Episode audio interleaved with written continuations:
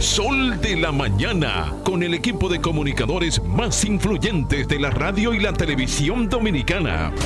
En vivo desde Madrid, España, del 16 al 21 de enero en Fitur 2023, con el lema Viaje al Centro del Turismo donde la República Dominicana en esta ocasión hará una presentación especial de Miches como destino turístico. Sol de la Mañana, presente en los mejores eventos nacionales e internacionales. Sintoniza desde las 7 de la mañana por Sol 106.5, Telefuturo, Canal 23 y todas las plataformas digitales. Sol en Fitur 2023.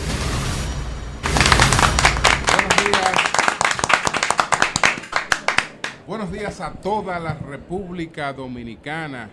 Buenas tardes a España, nuestra audiencia en España y en todo el mundo. Nosotros estamos hoy eh, desde Fitur en la inauguración de esta feria en su edición número 43, una de las ferias más importantes del turismo eh, en el mundo.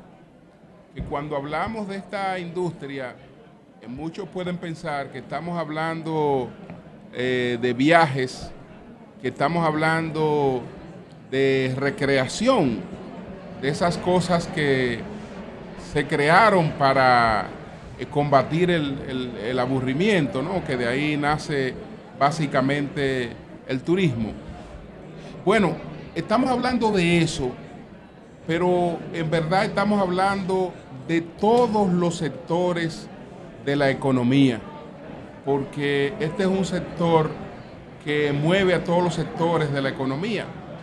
Cuando hablemos de los proyectos que aquí se presentan en el día de hoy, estamos hablando de la industria de la construcción, estamos hablando de la generación de empleos, estamos hablando de los productos de nuestra, de nuestra agropecuaria y de la agropecuaria en, en el mundo. Estamos hablando de los productos de la, industria, es decir, estamos hablando de un sector que lo mueve todo, como, eh, lo, hacen, como lo hacen también otras actividades que trascienden más allá del, propio impacto que tienen en, en, ellas mismas, como son las grandes actividades deportivas, que también son actividades eh, que mueven en gran medida la economía. Y la República Dominicana, eh, que ya no depende de una economía de postre, que ya no depende de una economía de cuatro productos tradicionales, como fue en, gran medida en el pasado, sino que ha incorporado eh, otros eh, otras fuentes y, eh, ninguna eh, ha tenido mayor desarrollo que la del turismo. Hay otras que, se han mantenido, por ejemplo, como la de la zona franca y se, y se han consolidado. otra que no depende de nuestra economía, pero que la ayuda mucho, que son las de las remesas y el turismo. El turismo que para nosotros es eh, un elemento clave. Así es que eh, un saludo para todo el equipo del Sol de la Mañana, un saludo especial para Español, presidente de RCC Media, José La Luz, Uri Cabral.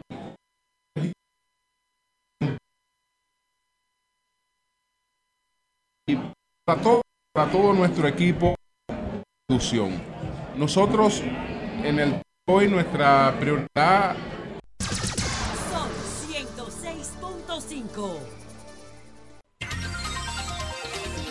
Señores, continuamos desde la inauguración de FITUR 2023 eh, en Madrid, en el recinto ferial de IFEMA, donde se desarrolla esta gran feria turística. Como íbamos diciendo, entonces, las personas que tienen sus pasaportes vencidos o próximos a vencer, esos pasaportes no podrán ser renovados porque no hay libretas de pasaporte. El suplidor de la libreta no ha podido cumplir con la Dirección General de Pasaporte, ignoro las razones, y, entonces la medida que se ha adoptado es que al pasaporte vencido se le va a colocar un sello para que las personas lo puedan usar por un año hasta que se le busque una solución al tema de la crisis de libretas. Por otra parte, tenemos que el tercer juzgado de la instrucción en el día de ayer varió la medida de coerción eh, que tenía, que tiene, eh, pues el ex procurador general de la República, Jean Alain Rodríguez. Jean Alain Rodríguez, eh, pues había cumplido una medida de coerción de 18 meses. Y tal y como establece el, código en ese sentido, el Código Procesal Penal, el cumplimiento de la medida de coerción es una de las razones para eh, la cesación de la coerción. La cesación de la coerción. En el caso de Jean Alain y por todo el impacto que eso pudiera tener, porque imagínense, hay personas que van a criticar el hecho de que se le haya variado la medida de coerción y a él no le tocaba una variación de la medida de coerción. A él le tocaba la cesación de la coerción. Pero por el impacto que esas cosas tienen, los jueces eh, pues contrapesan un poco la decisión que adoptan. Y en este caso, entonces, no fue una cesación de la coerción, sino una variación de la coerción. Y esta coerción ahora eh, es, será domiciliaria, eh, tendrá un grillete y tendrá una garantía de 50 millones de pesos pagada bajo la modalidad de contrato. No es lo, lo ideal, pero frente a la situación que tenía Jan Alain, desde luego que el cambio para él y para su familia va a ser significativo. Es un cambio del cielo a la tierra, aunque todavía realmente él se mantiene en prisión. Pero en lo adelante será una prisión domiciliaria. Él, eh, pues, y sus abogados eh, se aferraron al derecho que él tiene a seguir su proceso en libertad y a poder eh, probar su inocencia, que hay que presumírsela, en libertad. El Ministerio Público insistía en la necesidad de que se mantuvieran las medidas de coerción y la procuradora adjunta Jenny Berenice Reynoso decía lo siguiente a propósito de la posibilidad de que se variara la medida de coerción a Jean Alain. Ella decía que eso sería premiar al que obstruye la justicia, que eso sería eh, premiar al que hace uso abusivo del derecho. Yo no creo que eso es eh, premiar al que obstruye la justicia, ni creo que eso es premiar eh, al que hace uso abusivo del derecho. Que todos sabemos que Jean Alain hizo uso abusivo del derecho cuando fue procurador. Sí, él hizo uso abusivo del derecho pero con él también se ha hecho un uso abusivo del derecho. Con él y con todo el que sin un juicio, solamente por el inicio de un proceso de investigación, ha sido condenado a 18 meses de cárcel, lo único que se ha hecho es un abuso de poder.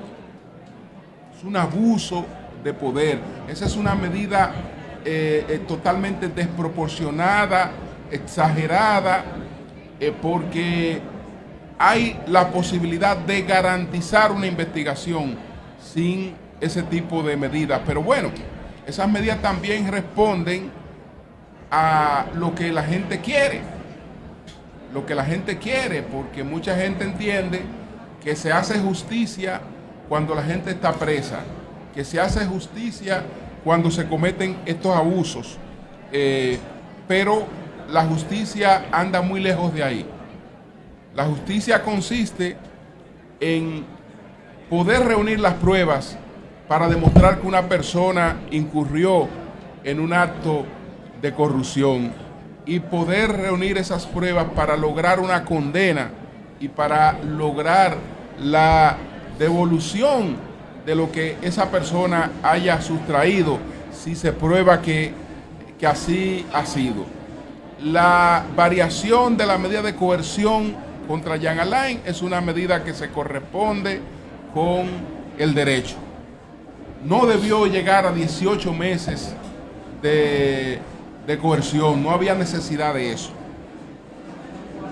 Que él puede llamar supuestamente a personas para amenazarla, etcétera. Bueno, eh, si comete esa locura, eh, bien lo podía hacer también desde la cárcel si comete esa locura, lo, puede, lo podía hacer desde cualquier lugar.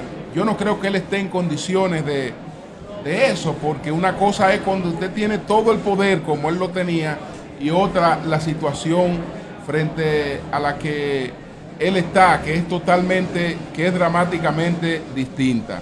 De manera que yo creo que fue correcta la variación de la coerción, eh, aunque se le ha dejado todavía con, con, cierta, con cierta cohesión, coerción. Sí. Hay otra, otra, otra situación que voy a dejar que Eury le explique, porque Eury Cabral ayer se comunicó con la doctora Margarita Cedeño. Bueno. Eury Cabral se comunicó con la doctora Margarita Cedeño y ella eh, le pidió que hiciera hoy una aclaración desde Madrid, España, eh, porque ella entiende, ella entiende que se quiso distorsionar un mensaje sacándolo de contexto. Adelante, Eury. Sí. Gracias, Julio, gracias a toda nuestra audiencia aquí en Madrid, que estamos en Fitur y en todo el mundo y en República Dominicana. Miren, a propósito, ayer circuló en todos los medios un texto de la doctora Margarita Cedeño, dos párrafos, donde ella daba una apreciación y lógicamente eso circuló de manera constante y muchos empezaron a entender que era una explicación de la doctora de su situación de cara al Partido de la Liberación Dominicana. Lo que no se sabía, incluso a nosotros mismos nos llegó, a todos nosotros, esto y evidentemente dejaba entrever, parecía, que se refería a la situación del Partido de la Liberación Dominicana. Cuando me compliqué con ella, con Fran Olivares, que es también su, su asistente especial, me plantearon que era un artículo que ella había publicado en el periódico Listín Diario, donde después de evaluar la significación de Martin Luther King, que se cumple su aniversario en estos días, entonces ella decía que Martin Luther King tiene un sueño, así se llama el artículo, lo pueden ver, lo, pueden buscar. En, es un artículo que se llama Yo tengo un sueño, donde Margarita valora lo que es Martin Luther King para la nación norteamericana y el hecho de que los políticos tengan un sueño para ser realizado. Sí, pero ella dice que ella se percibe a República Dominicana no, sin sueños, sin rumbo. Correcto. Eh, entonces, en sentido general, ella al final... haga una aclaración. Por eso, al Cuando final... termine el arreglo, entonces No, no, no. Porque el arreglo. El arreglo no. Yo Adelante, señor Yo estoy hablando de lo que es la versión. Ustedes pueden entender lo que yo estoy hablando de lo que es la versión. No, está bien. no pero si te está explicando porque no quedó claro. Tu, compañero de Acroarte te tienen casi nominado. miren por qué. El artículo, ¿qué hicieron? Ellos tomaron los dos últimos párrafos. ¿Quiénes son ellos? los que, los que la sacaron. Porque ella los escribió. ella lo subió a sus redes sociales. No, si ella lo escribió, si sacaron Pero ella lo subió a sus redes. Fue porque existieron. Ella publicó el artículo. Y de esa parte alguien sacó eso con una foto de ella creyendo que había sido ella. Ella sacó el artículo completo y yo lo mandé a usted. Pero yo lo tengo aquí. No, perdón. Yo te mandé lo que fue que ella publicó el pero, artículo. Julio, mírelo ahí. A ver si yo te leí más. Pero escúchame. Dejemos, dejemos, lo que tú recibiste dejemos, es lo primero que salió. Dejemos que, que ahorita termine. Yo estoy dando la explicación. Él está autorizado por Exacto. la doctora a hacer esa aclaración. ¿Por qué la doctora no nos llama y lo aclara? Eh, no, ella, ella llamará en su momento. Puede, Ori puede. No, él puede, pero ya el nuevo cero. Acuérdate que él estaba orando a ver. Tranquilo. Dice ella. Ya él no está con ella. O sea, la parte del artículo, después de explicar todo lo de Martin Luther King, diciendo lo importante que era para la nación norteamericana y para el mundo, entonces dice, dice lo siguiente: la República Dominicana necesita un sueño, un credo común. No tiene que- sueño. Perdón, que nos haga avanzar como sociedad, como país, como nación. Un llamado que resuene en los oídos con la misma intensidad y compromiso para que, sin importar los vaivenes de la política, podamos entrar en sintonía en lo que se refiere al desarrollo del país. Es decir, contexto general, es a toda la nación dominicana y a todo el liderazgo. Entonces, con eso como contexto, dice, en el pasado hemos tenido un propósito común por todos los esfuerzos que se han hecho, todos los partidos, ¿verdad? Entonces, construimos mediante un diálogo. En los momentos en que enfrentamos crisis políticas, electorales, sociales y económicas. ¿Qué está diciendo la doctora? Como hay una situación global, ella entiende que eso mismo debe replicarse ahora para todo el liderazgo. Y dice, en la actualidad, sin temor a una equivocación, parecería que los espacios donde ponemos ponernos de acuerdo en torno a un objetivo, en un objetivo común, no están funcionando correctamente. ¿A quién se refiere ella? A ese entorno general que ha planteado, que es del liderazgo común.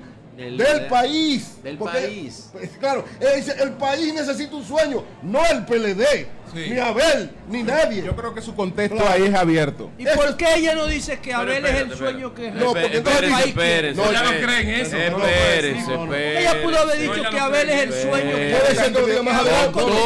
No, pero puede ser eso. José tiene razón, puede ser que más adelante. Eury. Ella lo que ha dicho es, el liderazgo en general, José no cree eso. el liderazgo en general necesita un sueño, ponerse de acuerdo frente a esta situación. Eso es lo que plantea la Eury, doctora. Eury, Eury, Eury, Eury, con todo el cariño, respeto y admiración que te tengo a ti, que le tengo a la doctora Margarita Cedeño, puedo decirte lo siguiente. No entiendo el contexto, eh, el texto fuera de contexto, que ella dice que es un pretexto. No, un texto fuera de No contexto. lo entiendo, porque mira, en la siguiente oración, ella hablaba de los organismos que alguna vez pusieron de acuerdo. No es un entendimiento nacional que ella pide. No, no, ella dice, construimos Bueno, un día- vamos a leerlo. Oye, ella dice, No haga no interpreta, tú lees bien. Pero en la actualidad- leer, Virgilio. Ella dice, la República Dominicana necesita un sueño. Tenemos que avanzar como sociedad. En el pasado teníamos un propósito común. ¿De quién está hablando? De la República En su, en su, en- de la República en su publicación, Eh, redes sociales. esa. Ah, pero es que, es que ella, que ese es su Instagram oficial. Una Un preguntita. texto fuera Pero espérate, pero es que ella es que lo dice. Pero léelo, pregunta, léelo doctor otro. Sí. Tiene que Camarada, leer el artículo. camarada, el- el en el pasado teníamos un escenario Ella dice, Vamos en el pasado teníamos un propósito común. común. ¿Quiénes? El liderazgo- El PLD. El El país, el país. ¿El qué, el qué país? qué país, el diablo? ¿Qué país del carajo? Un propósito común. Propósito No, el no, no, PLD, Julio, no te metas en eso, espérate. Señores, ustedes quieren sacarlo donde no Sigue, hay. sigue No, leyendo. Sigue no. leyendo. Oye, Que te voy a ese traducir. tú dices, antes dice, ¿Quiénes? ah, pero oye, la República Dominicana necesita un sueño, un credo común que nos haga avanzar como Ajá. sociedad, ¿Quiénes como país, como nación. Lea. En el pasado teníamos un propósito común. ¿Quién? ¿Quién? La República La Dominicana. República Lea. ¿Quiénes manejaban ese país, credo? Llámame. La. Lea, llámame a Manuel Jiménez para que me diga en qué nota que están arreglando No, esta lo canción. que pasa es que un texto fuera de contexto es un pretexto. Ustedes quieren. Habrá que- poner Pero nosotros no, pero que Ustedes ella no que lo está publicando en su Instagram, pero no soy yo. Ella puso, es lo mismo. No, no, ella empezó el párrafo en la publicación de Instagram, empezando con esta anotación. Ella no puso en República Dominicana, no. No. El El artículo. se lee, pero, eh, pero que no es el maldito artículo, que ella hizo una publicación y seleccionó Eh, esos párrafos de dentro de la publicación, No, por la que- Dios. Perdón, escúchame. La clonaron. Eh, pero escúchame, la que Ah, ella pero déjame leer Pero déjame decirte cómo que- se reza en sus redes Pero sociales. Virgilio, por antes de que tú sigas, oye, ustedes saben, No cuando tú me mandaste esto, que yo te dije, voy a averiguar. Averigüe. Eso lo publicó no se hace. Parte, para hacerle daño a ella. Ella publicó completo. Eh, o sea, ah, la community manager la canceló. Es una community que ya la canceló. ¿Qué tiene que ver eso con la feria? No, no, pero era para. No, no, pero la feria entramos. Ella tiene que cancelar. Tiene que cancelar. No, me dejan cancelar. Un minuto está bien, pero no. Me dejan leer lo que ella. Cómo está expreso. Un minuto está bien, pero diez. ¿Cómo está expreso en sus redes sociales? Está expreso la siguiente manera. No importa a nadie. Pero como dicen sus redes sociales, eh, el párrafo empieza, reza. En el pasado hemos tenido un propósito común. ¿Quién? Lo construimos mediante el diálogo en los momentos que enfrentamos graves crisis políticas, electorales, sociales y económicas. Entonces, la República Dominicana necesita. Y era, y era tan difícil ponerle en el país. No, pero ahí lo dice el artículo. Era tan difícil. Yo creo que eso está claro. Está clarísimo. No, está, no, está claro. Está claro, claro. Yo veo, y con la integración que ya tiene en el PLD, ese, ese párrafo me parece clarísimo. Eso está clarísimo. Miren. Un saludo a Domínguez Brito, donde quiera que esté. Acaba de inaugurarse ahora, ahora justo en este momento la Feria Fitur 2023. Estábamos ahí enfrente, en la parte enfrente. Ahora mismo estamos en uno de los espacios que hay para la comunicación, pero estuvimos enfrente donde estuvo el rey Felipe VI y la reina Leticia, que pasaron por el stand. El stand de República Dominicana es uno de los más atractivos, de los más impactantes. De, lo más, es una cosa extraordinaria, de verdad. David Collado hay que felicitarlo porque de verdad superó el año pasado que nosotros vinimos, se veía extraordinariamente hermoso, se ve mucho mejor ahora, fue ampliado un poco y le dieron una mayor dimensión en todos los sentidos.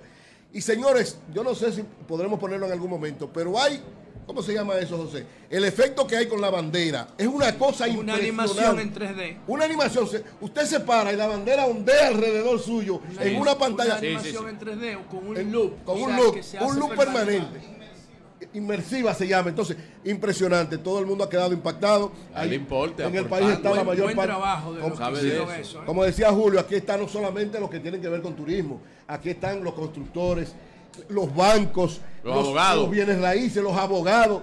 Es decir, el país en sentido general, todo el que tiene que ver con algo de producción está presente en FITUR 2023. Y yo reitero, 8.500 participantes, 131 países representados 755 expositores y el tamaño de la feria son 66.900 metros cuadrados. Dice, según la información que dan, que esto le va a dejar a España, a Madrid, específicamente a Madrid, al gobierno de Madrid, 400 millones de euros por la cantidad del movimiento comercial, el movimiento de, personas que hay alrededor de esto y todos los servicios que hay.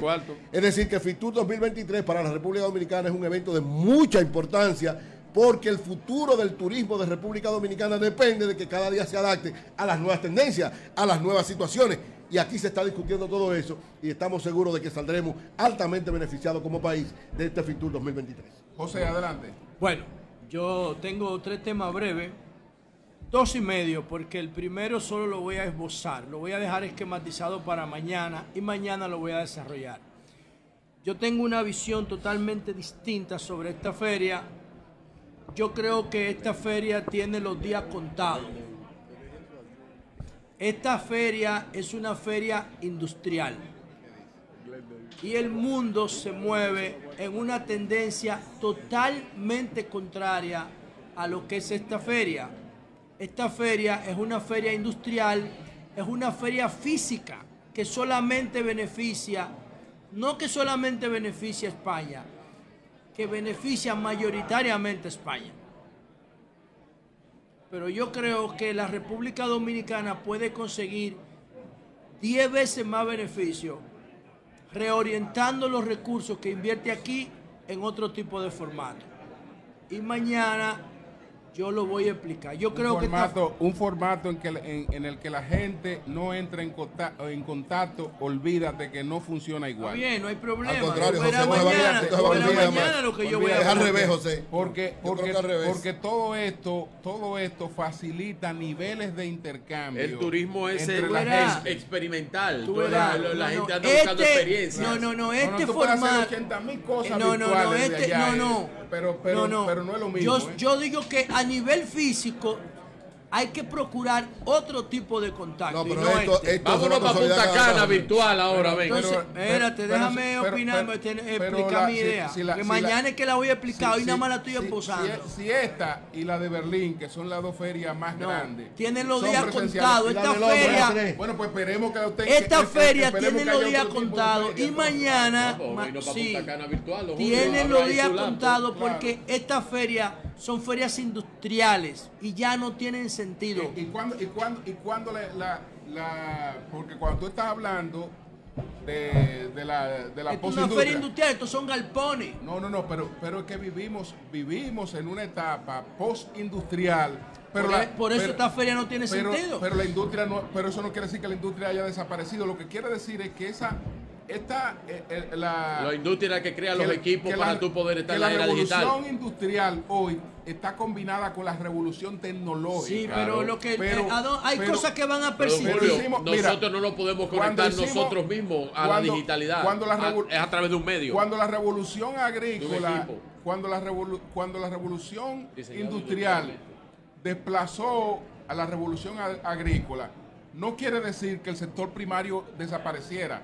Cuando la revolución tecnológica, eh, pues, complementa las dos revoluciones industriales, no quiere decir No, que, la industria, que la porque- industria no, desaparezca. es porque eso lo explica Thomas Kuhn. Porque en, en definitiva, nosotros no, no tenemos nada aquí que no sea industrial. Sí, pero es que yo no estoy Es lo que yo hablando. digo. Nada yo no estoy lo hablando que yo digo, el- la Nada extensión. aquí que no sea industrial. lo- los equipos eh, son extensiones eh, del, del cuerpo. Lo- lo- estos, estos instrumentos, como los computadores, los celulares, que son los que no- no- nos dejan vivir la experiencia digital, son equipos industrializados, hechos por Pero- industrias. Pero, pero ustedes creen que los cerebros que hacen a través de los gobiernos esta inversión la hacen Sí, porque no no, saben sí, no tienen lo que están haciendo, no Sí, tienen data, no no tienen datos. No eh, puede no ser. tienen De hecho, norte, no, no tú verás mañana, tú verás La mañana, no tienen datos. No, esto. si tuvieran datos-. No, no, si Bueno. ¿Tú tuvieran, no, si- Bueno. porque No yo no por digo que esta feria se agotó, yo digo que se está agotando. Todo se agota en el Ahora, mundo y hay que pero cambiarlo. tú tienes que saber cuándo se agota, porque si no te pasa como a BlackBerry, Recuerda que que te jodes en el medio del éxito. Recuerda, No, no. compañero, que en medio de la pandemia la feria no se hizo. ¿Y qué estaba Simple- pasando? nada. Hubo que volver a abrir no, rápidamente no, no. porque el turismo mundial lo necesitaba. No, no, no. Lo que yo quiero decir es lo siguiente. Mañana yo voy a explicar cuando si tú analizas esta feria y tú la desmontas en todas sus partes, tú te vas a hacer la siguiente pregunta. ¿Qué yo puedo conseguir aquí físicamente que yo no consiga virtual? Pero- pero- Tú puedes conseguir más. ¿Y por qué tú sales de tu país? Mañana. Pero- no salgas de tu país, José. Póntelo todo digital. pe- ponte Mañana. a ver Todo digital. Ponte a ver el mundo. José, tienes razón, pero poca. Tú puedes ver el mundo por Zoom. y No, yo no estoy hablando del Es turista. al revés, El esta feria se tú lo tienes que atraer a que te visite. Pero esto para eso. No, esto no es turismo. Oh, esto es para eso, es para inversión, para turismo, Sí, para pero todo. que este esfuerzo, si tú lo haces digital, te da 10 veces No, mayor eh, resultado. al contrario, Tú lo esto es digital, Tú lo verás pero este no va a mañana. dejar de hacerlo. Ahora, ¿significa eso que ya se agotó? No. Yo estoy diciendo que se está agotando y que tú tienes que empezar a plantearte las alternativas de modelo. Porque nosotros estamos promoviendo por aquí, repito, un tipo de modelo turístico industrial.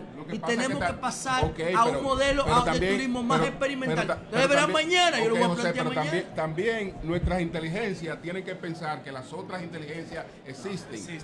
Este, es un, eh, eh, este que es el principal impulsor de la economía mundial, uno de los principales impulsores de la economía mundial, que es el, Mm. que, que es el turismo, eh, tiene eh, también... Está bien, yo te voy a hacer una tiene- pregunta. La característica es experimental, tú tienes que vivirlo, no puede ser digital. Tiene una constante actualización en todos los procesos de innovación. Cuando- No, no podemos pensar que esto está en manos de ignorantes. No, yo que no dije eso. Que no saben, yo no dije que eso. no saben hacia dónde yo va el no mundo. dije eso, pero y se puede inventan ser. una Yo no dije esta eso, pero puede ser una burbuja.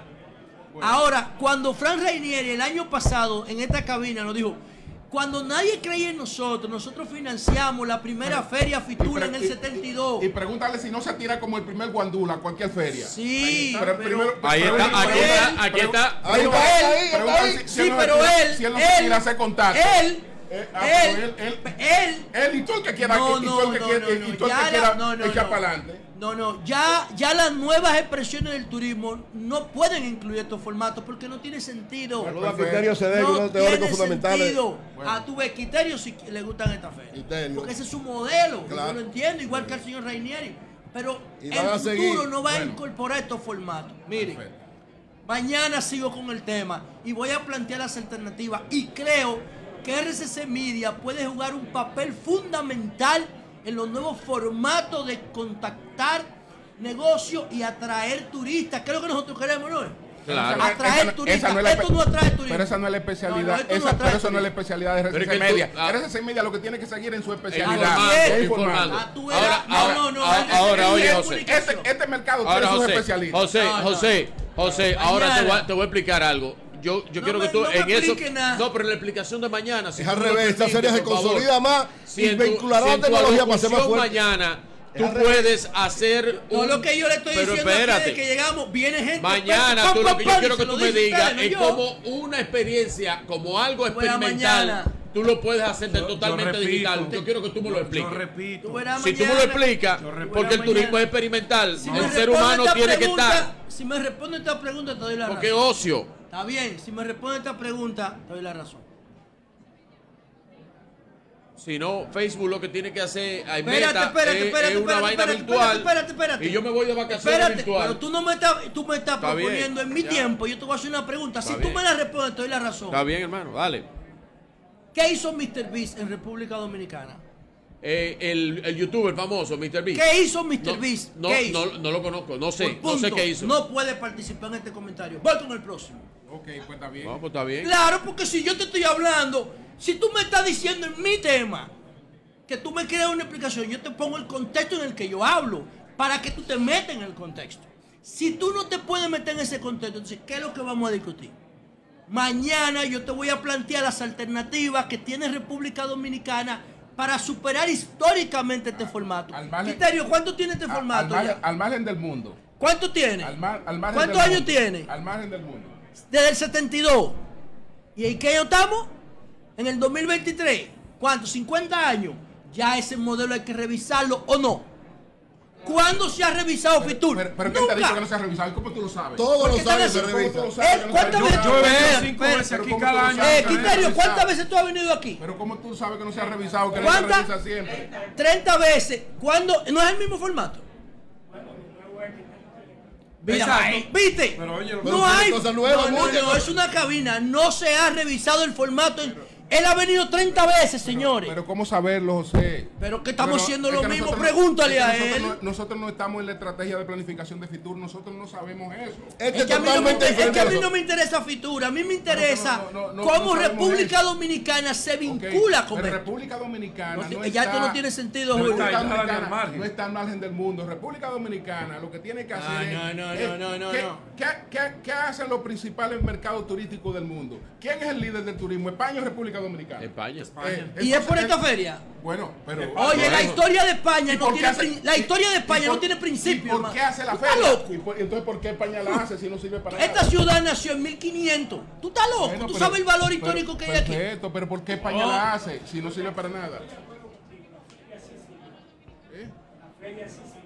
Sí. Eh, eh, Dame los datos. Sí, pero Quiterio, si tú me vas a decir que sirve, dame los datos. No venga a decir que sirve. Pero, pero los datos no es lo que tú Tienes quieres que darme los datos. No, pero lo que no, no, pero no es lo que No, tú pero quieres no, no lo que no, tú no, quieres porque tú, no, no, no, no, porque lo que tú Es que hiciste tú tienes razón.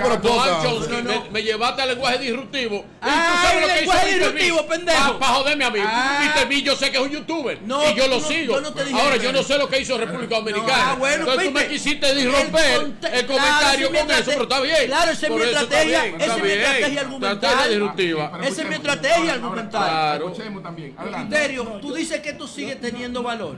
Sí, fíjate. Y mucho. Datos, ¿eh? Fíjate. No, no me venga datos. Bueno, pero escucha. Óyelo, oye, escucha ahora. escúchalo porque él es un experto en Te- eso. tengo un poquito de cuidado ahora. Escucha a los especialistas ahora. Fíjate. En turismo. La feria, Eh, eh, un poquito más cerca la feria, incluyendo esta, han, han cambiado Sí, viven evolucionando permanentemente. permanentemente porque se adaptan a la, a la, a la exigencia del mercado si no salen. Exacto. La nueva realidad Hay del mercado. ferias que Porque hay tres ferias mayores. ¿Cuáles son las tres mayores? Madrid, ITV, Berlín, Berlín Inglaterra. y, eh, No, no, no, y Francia. París. Fran- Francia. Top presa. París. Sí. Top Reza, ¿verdad? Sí. Entonces, ¿qué ha pasado? Que se van adaptando. Se van adaptando. Permanentemente. Ahora, yo estoy de acuerdo contigo en que el esquema básico no ha cambiado. Ahí. Pero sí hay ajustes. República Dominicana, por ejemplo. ¿Qué, qué pa- qué pa- qué pasa con República Dominicana?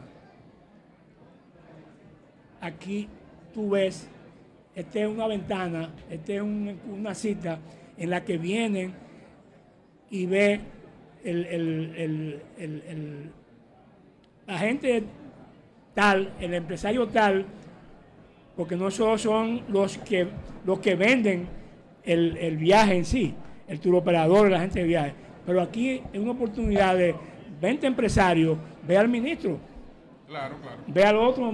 Hay eh, un intercambio. Un intercambio, intercambio. sí.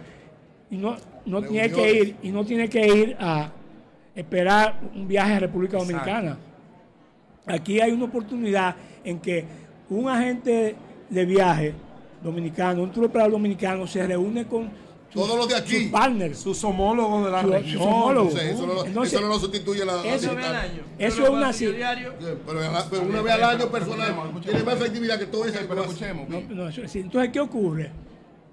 Aquí también llegan las grandes cadenas hoteleras. Aquí también llegan los, los- los medios periodistas de todo el mundo. Que La expansión del mensaje. Eh, eh, eh, Es un entonces, escenario para intercambio. es un escenario general. de contacto. Pero tú un- criterio como tú me estás valorando. Tú pudiste haber esa- hecho esa valoración en 1972, igualita. Los mismos actores desde que Pero están entonces- viniendo de... pero, pero- pero eso quiere decir que es malo o que es bueno. No, yo lo que quiero... Eso- bueno, eso José. decir ¿Cuál debe ser? se está- No. que se ha mantenido el tiempo. ¿Qué es lo que yo quiero que criterio, que es el que más sabe de esa vaina de todos nosotros, me diga a mí? ¿Cuáles son los beneficios que neto o bruto que produjo la última feria 2021, a- la 2022 a la 2023? es que tú no Eso puedes- no se puede tú- medir. Si no se puede medir, no sirve. Bueno, no, no, no, hay muchas cosas ¿Cómo que ¿Cómo se puede El medir? turismo dominicano cada vez se puede medir. hay muchas Pero, cosas. José, ¿cómo se puede medir? No se puede el medir. turismo dominicano son muchas 7 mil cosas, millones de, dólares. hay muchas Pero eso es cosas. parte, esto es Ahora, parte ¿y de eso. Porque es parte de no, pero to- no, turismo dame es- expli- dame Ok, vale. Todo lo que todo lo que hizo, todo lo que hizo para la República Dominicana fue una suerte que la, la crisis mayor que ha tenido el turismo, que fue la de la pandemia, esta de la Ajá. pandemia, tocara con un presidente que conoce el turismo. Porque lo conoce. O sea, Sí, sí, fue- ha, fue- ha tenido, in- ha tenido inversiones, ha hecho hoteles, ha vendido claro. hoteles, ha- conoce. Fue miembro de la directiva eh, de los empresarios de- Sí, sí, es un del norte, es un fue emprendedor de miembro, esta área. Fue miembro de la directiva Sonadores. Entonces, ¿qué pasó? La ventana de expansión del éxito dominicano fue FITUR. Oíste, José. O sea, FITUR fue, hubo más, hubo más de ventanas, pero la principal ventana del año pasado Para fue... consolidar el turismo o sea, dominicano. o sea, para... Señores, estamos recibiendo Ministro de Turismo. al ministro David Collado, que breve va a estar con nosotros. Entonces, ¿cómo tú lograbas, en medio de una crisis mundial, expandir esa, esa, ese, los logros dominicanos? ¿Cómo tú lograbas decirle al mundo, nosotros estamos abiertos? Fitur fue la vía. Entonces, FITUR fue una vía, en ese momento, la más importante. Así es. Entonces, no es, no es en vano que aquí tú tienes 30, 40 países participando. Aquí están todos. Aquí están todos. Hace 30 años esto es una, una pequeña feria. Hoy es una- la gran feria. Porque sirve. Nadie va a gastar el dinero que, se, que cuesta. Si no se- tiene una Lo que yo dije. si el Banco Reserva no va a gastar el dinero a venir aquí, porque me- mejor le cuesta menos ve- venir con todos sus ejecutivos y pasarse cinco días de fiesta aquí con cualquier excusa. Y el Popular, ahora, ven, esto cuesta y lo hacen porque hay Renta. dinero Bien. detrás de esto, Así hay dinero de esto están los grandes. Hay negocios. Vamos a seguir esta discusión después. Son las está 12. bien. son- Yo No, no- las 12 no, no. aquí son las. 7.48. No, aquí son las Aquí son las 12.48. 12.48 y Santo Domingo las 7.48. 7.48. Entonces, Entonces, yo creo que No, no, gracias, creo Julio, entonces lo que vamos a hacer es, es... es el No se estilo- tiene razón, pero poca. el de tu compañero, un estilo agresivo para provocar cosas. Está consolidado, Julio, Fitur. Es para provocar. vamos a hablar él, es un y provocador, provoca al ministro ahora, mira, lo tiene ahí. no, no, no. No, vamos- no, no, vamos- es un espacio de él, es un espacio de él. No, Nosotros no, después porque seguimos quiero decir que debatiendo. tu estilo, y yo lo reconozco. Yo te admiro mucho, hecho, líder. Es, es provocar situaciones. Controversias. Bueno, Controversia. Vamos, vamos a hacer una pausa para Saludamos a tu entonces hija. instalarnos con el ministro David Collado, que está con nosotros ya. Collado. Después seguimos con mi comentario. Después. Adelante, adelante. Ministro de Turismo, David Collado, el ministro mejor valorado de la administración del presidente eh, Luis Abinader. Después de Luis, ¿verdad? Después de Luis. Ah, Pero el claro, vaina. el ministro, pues Luis fue el ministro. Luis Ah, el ok, presidente. Luis, Luis, Luis el presidente. Luis es el jefe de todos los ministros. Ministro, eh, primero vamos a hablar de, de esta FITUR y de los objetivos de la República Dominicana. En, Lo que se en- busca aquí. En, en esta FITUR. en esta Fitur 2023. Bien, en el día de ayer sostuvimos un encuentro que apenas se está realizando hace dos años, que es el encuentro con las agencias de viajes, los tour operadores, las líneas aéreas, que son los responsables de llevar los turistas a la República Dominicana. Hicimos un encuentro ayer con más de 350 agencias de viajes, tour operadores y líneas aéreas y vino representación de Inglaterra, de Francia, de Alemania y de Italia Factura operadora de todos esos sitios. de todos esos, esos lugares. Y fue un evento a casa llena donde nosotros le presentamos la República Dominicana, le presentamos nuestros desti- destinos turísticos, le presentamos las estadísticas que tenemos, los resultados que tenemos. Y puedo decirles que fue un éxito total y esto hace que la República Dominicana tenga un acercamiento con los responsables de enviar los turistas. Esto lo hemos hecho en 26 ciudades de Estados Unidos y hemos viajado a Colombia, Italia, Francia, presentando la República Dominicana de esta manera y ha dado un gran resultado. Hemos ahorrado en la promoción internacional porque lo que estamos es teniendo un contacto directo y por otra parte nos estamos yendo con redes sociales y las plataformas como Expedia, eh, Booking, que están dando un resultado enorme. Nosotros tenemos una Trita, agenda Trita Bison. también. Nosotros tenemos un objetivo muy claro en Fitur. Eh, hay veces que escucho personas que hablan de que Fitur, que si es un viaje de placer. Nosotros tenemos 50 reuniones cada 15 minutos. Dentro de esas 50 reuniones ahora Fran Elías Reinieri va a anunciar un hotel de mil habitaciones en Ubero Alto. En el día de mañana, eh, en el, el desayuno de Miches, Fran Elías también va a anunciar 500 habitaciones en Miches. Pero estos no son anuncios en el aire. Perdón, ministro, escuché algo de la cadena deportiva Sport Illustrator que va a hacer un proyecto Sí. allá en Punta Ayer con anunciamos con Cap Cana y Fernando Jasuri, Sport Illustrator, que entró ya y es una realidad a Cap Cana. Y tienen un fondo para invertir 300 millones de dólares también en el país. Ahora, saliendo de esta entrevista, vamos a firmar con Yamil Isaías, que va a anunciar el Ritz Carton todo incluido en el Ritz este también. Uh, vamos Esto es una novedad en el país, un Ritz Carton todo incluido, con una inversión que anda por los 400 ¿Dónde millones va a de ser dólares en Rocoquí. Ah, en Rocoquí. Luego de eso tenemos a Gabriel Escarrer, que va a anunciar inversiones de la cadena Meliá por 200 millones de dólares aproximadamente. Luego tenemos a Enrique Martinón, que está anunciando 80 millones de dólares. Y lo que hemos desarrollado una agenda en este Fitur es de concretizaciones. Mi equipo está arriba viendo los preámbulos. Cuando avanzan vamos a firmar, firmar, firmar y firmar. Ayer firmamos con Cóndor, luego del Roadshow, que es la principal línea aérea de Alemania. Firmamos con ellos y tenemos reuniones con Iberia, con Air Europa, porque la conectividad aérea es extremadamente importante para nuestro Para país. movilizar, Pero, pero debo decirle que ahora con el costo de los impuestos al combustible, los viajes largos para el verano son nuestro gran reto. Es decir, que este FITUR es extremadamente importante para renegociar con ellos y lo que estamos haciendo es reunirnos con los aeropuertos en la mesa, con Don Frank, con Mónica de Infante, con la gente de, de los aeropuertos de Santiago, para buscar que no nos quiten vuelo en el verano. Nuestro país tiene que luchar por la conectividad aérea, sobre todo en los vuelos de larga distancia. Esta feria va a terminar con inversiones que van a rondar los 2 mil millones de dólares. 2 mil millones de dólares. Ahí vamos a terminar. David, cuando, Eh, perdón, cuando, el proyecto cuando- Punta Bergantín, que no hablaste de ese. Punta. Bergantín, mañana tenemos una rueda de prensa con una cadena hotelera innovadora que le pido que me dejen anunciarlo mañana, que ya entró a Punta Bergantín. Ya es una realidad, mañana vamos a firmar aquí O sea, se anuncia públicamente. eso, pero lo de Vin Bueno. se anunciará posteriormente porque es no es en, el mismo, en la misma área.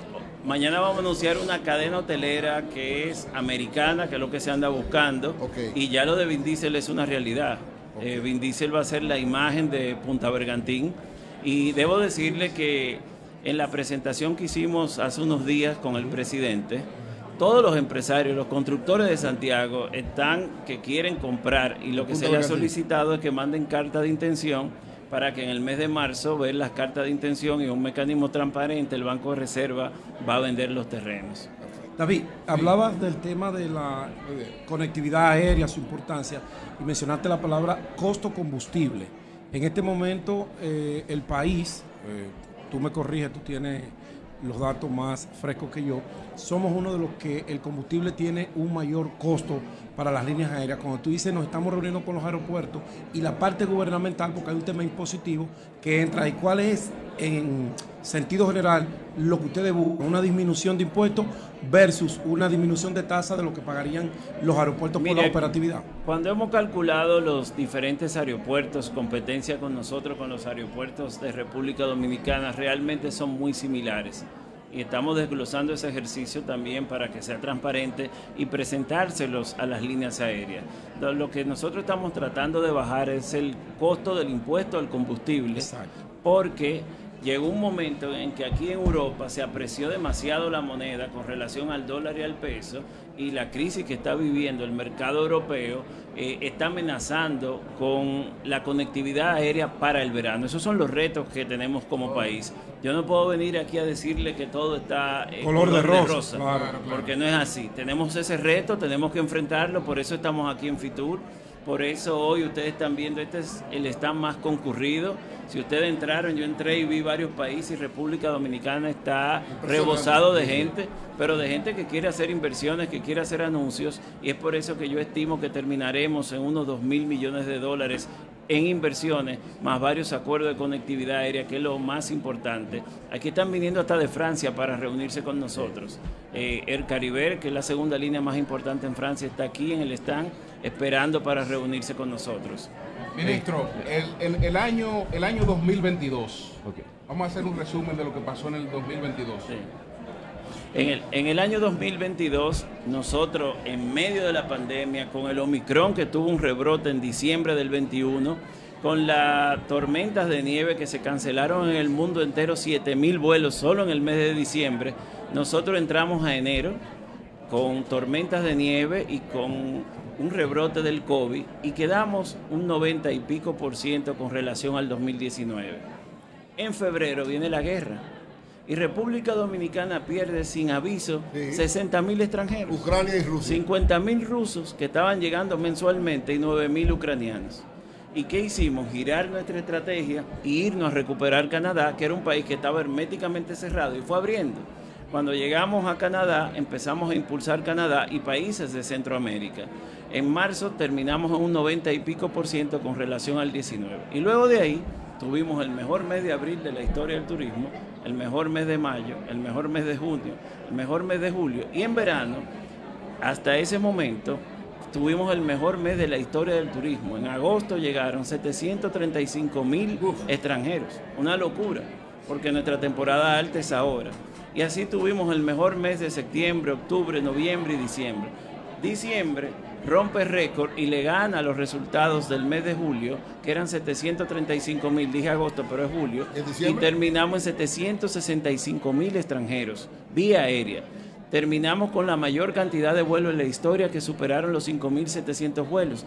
Cuando nosotros llegamos en medio de la pandemia, en agosto y septiembre del año 2020 a la República Dominicana estaban ingresando 1.700 vuelos y 1.300 vuelos con una ocupación de un 48%. Ahora vamos siempre por encima de los 5.000 vuelos con una ocupación de 88 y 90%. Es decir, que tú analizas toda la cadena de valor y te das cuenta que el turismo realmente está recuperado. Bueno. Yo no puedo salir y decir aquí, rompimos récords y don Fran de- decir por debajo, en mi aeropuerto no llegó esa cantidad. Y, y Manuel Estrella decía, en Santiago no llegó, o Aerodón. Esto, es, esto va encaminado. Estamos, estamos cerca de los 8 millones de. Tener- en este año llegaron Siete. 8.5 millones. 8.5. Siete- Con- los cruceristas. Con los cruceristas. Que no son considerados 7.1, 7.165 vía aérea y 1.3 Vía vía, crucero. cruceros. Debo decirles que los líderes en cruceros en la región son Bahamas y Jamaica. Y ya República Dominicana le pasó a Jamaica, pero con las reservaciones que tenemos para el 2023, República Dominicana Bahamas va a ser pasa- líder. O sea, le Ya- a vamos a pasar ahí, abajo. ahí mismo voy con eso, eh, ministro. Y es, sí, y es la parte de las estadísticas, eh, las expectativas que tenemos para este 2023 en llegada de turistas, más o menos cuánto tú esperas que vamos a tener en la República Dominicana con estos anuncios que tú En haces. crucero vamos a romper porque ya eso está buqueado, récord, van a llegar más de 1.600.000 extranjeros vía crucero. En la parte aérea tenemos que ir viendo mes tras mes. El año pasado me arriesgué y dije, vamos a llegar a los 7 millones y llegamos. Lo que sí te puedo decir que hoy, al día de hoy, el mes de enero es el mejor mes de enero de la historia del turismo. Y Oh. vamos a crecer por arriba de un 20% con relación al 21 y con relación al eh, 2019. Pero eh, hay que ser sincero, y yo no voy poco a programas de televisión y de radio, y no hablo mentira. Nosotros vamos a competir con nuestros propios récords ahora. ¿Cómo así? Sí. Los O sea, resultados. superarnos nosotros mismos. Claro, lo- el récord que tuve en julio del mejor mes de la historia en un verano, tenemos que pasarlo ahora. ¿Cuál Hay que es? buscar, eh, el mismo ministerio, el gabinete de turismo. Está ahora compitiendo consigo mismo. Está compitiendo consigo mismo. ¿Cuáles son las, cuál es la, cuál- si, si mucha gente a partir de esta feria o de lo que sea decidiera ir a República Dominicana, porque República Dominicana se está volviendo viral y el Dembow, el Dembow ha jugado un papel en eso. Si mucha gente quisiera ir para allá, ¿cuál es nuestra capacidad instalada para hospedar? ¿Cuántas habitaciones de nuevo tenemos y cuál es nuestro potencial de, de capacidad de hospedaje si queremos seguir creciendo? Mira, actualmente el país tiene unas 83 mil, 85 mil habitaciones de hoteles, pero hay una gran sorpresa. Hay 93 mil solo de Airbnb ya. Ya. 90 Solo Airbnb O sea, más que la tiene que hay más- instalada. tiene más habitaciones. En construcción tenemos unas 16 mil habitaciones.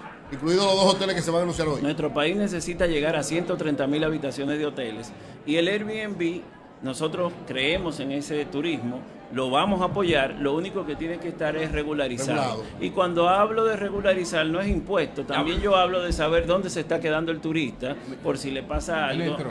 por si también lo engañan. O y sea le- que falta ese Ministro. protocolo de regulación del Ministro. Airbnb. Sí, pero ya ellos firmaron con nosotros. Ya firmaron. Airbnb le interesa. Ministro, Atención, eh. Ministro. Dice, pero Julio, dice el ministro de Turismo Que República Dominicana acaba de firmar con Airbnb Tenemos un acuerdo para regular intención. el turismo en RD.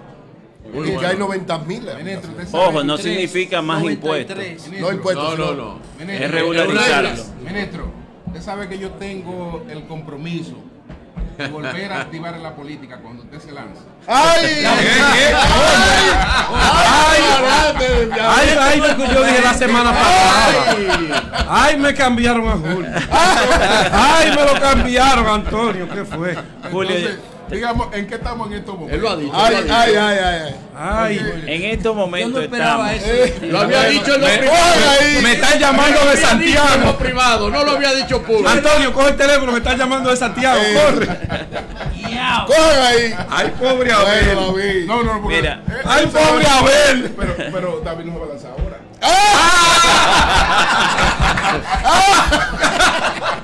Y, ta- Mira. y, y Abel no va a ganar Son amigos. Tú y Abel son amigos. Sí, sí, claro, somos amigos. Lo importante es que este año, ustedes estaban en el anterior. Sí. El año anterior fuimos país anfitrión. Así es. y este año lo somos del corazón de la gente. Este No, exacto, está el más pegado. reventado. los reyes, los reyes que el país anfitrión era Guatemala. Vinieron aquí. Vinieron aquí. Entonces.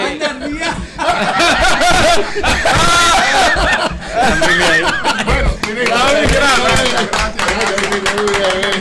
Vamos a hacer una pausa para despedir al. Gracias, Retornamos en breve desde Fitur. Cambio fuera.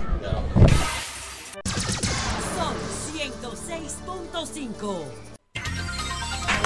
aquí en la cabina. Ay, papá, esto sí sigue bueno. En la cabina de Sol, en Fitur, estamos recibiendo de inmediato al diputado Omar Fernández, vocero de los diputados de la Fuerza del Pueblo y parte de una delegación de diputados que encabeza el presidente de la Cámara de Diputados, Alfredo Pacheco Osoria, que está presente en, en esta en esta feria por todo. Julio, creo que Omar, tú diriges el área de turismo de la Cámara de Diputados, ¿verdad?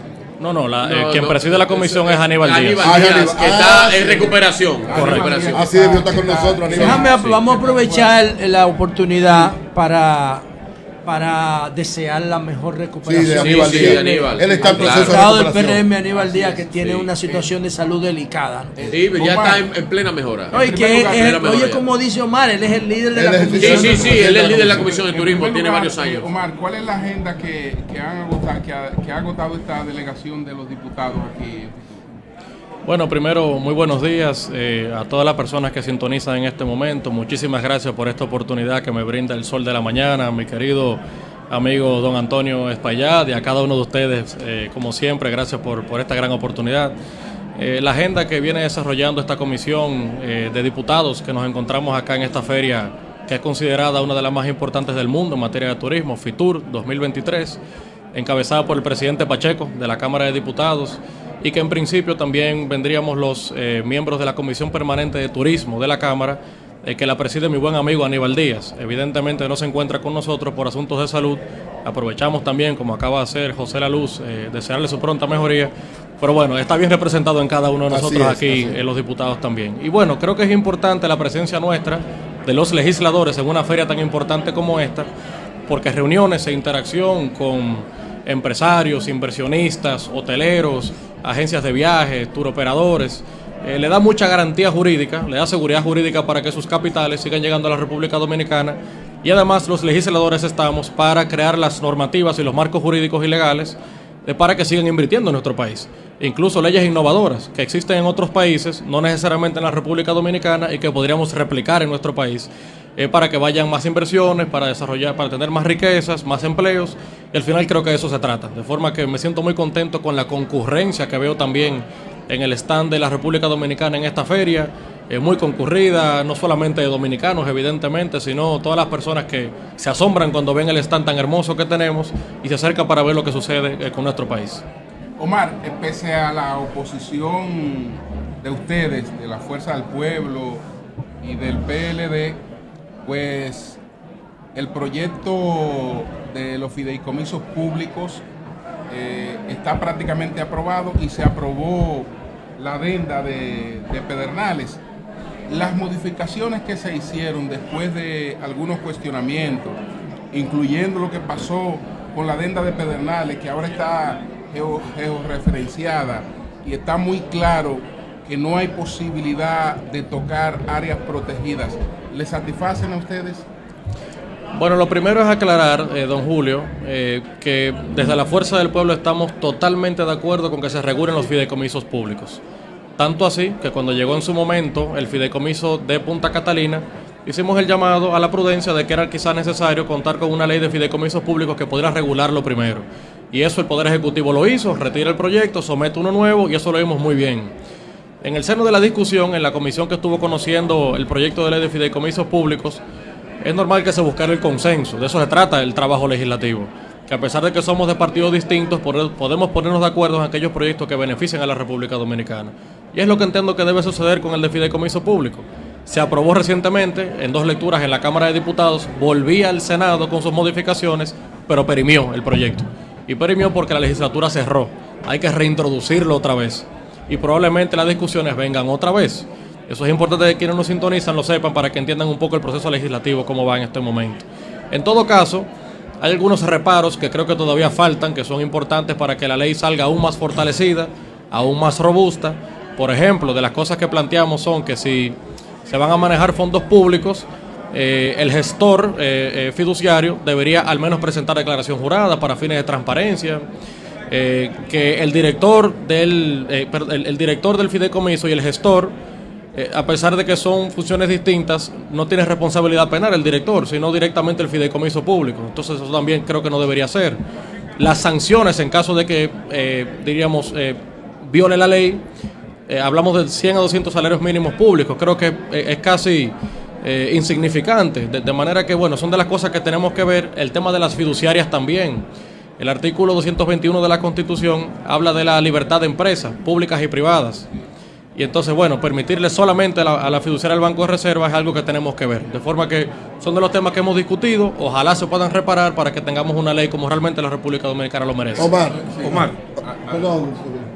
El presidente de la República ha dicho dos cosas de manera directa a la oposición. La primera, que la oposición está opuesta a los fideicomisos.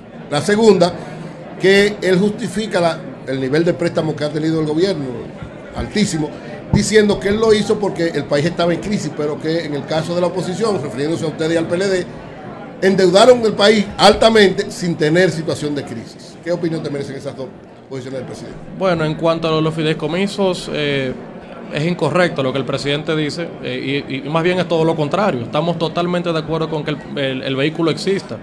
Tanto así que hemos puesto de nuestra parte para llegar a un consenso lo antes posible con las fuerzas de oposición para darle ese voto eh, favorable, porque yo soy de los que creo que Pedernales, por ejemplo, por poner un ejemplo con una provincia, debe desarrollarse. Apostamos totalmente a que ese vehículo exista. Ahora, con los parámetros correctos. Una ley que no tengamos luego que pasar por una situación posible de que un tribunal constitucional la declare inconstitucional. Entonces, bueno, si podemos buscar un consenso, un bajadero, como le dicen, ¿verdad? Para dar una ley este, eh, como realmente lo requiere la República Dominicana, creo que debe ser siempre a lo que tenemos que apuntar. Eh, y, en cuanto a lo segundo... La deuda.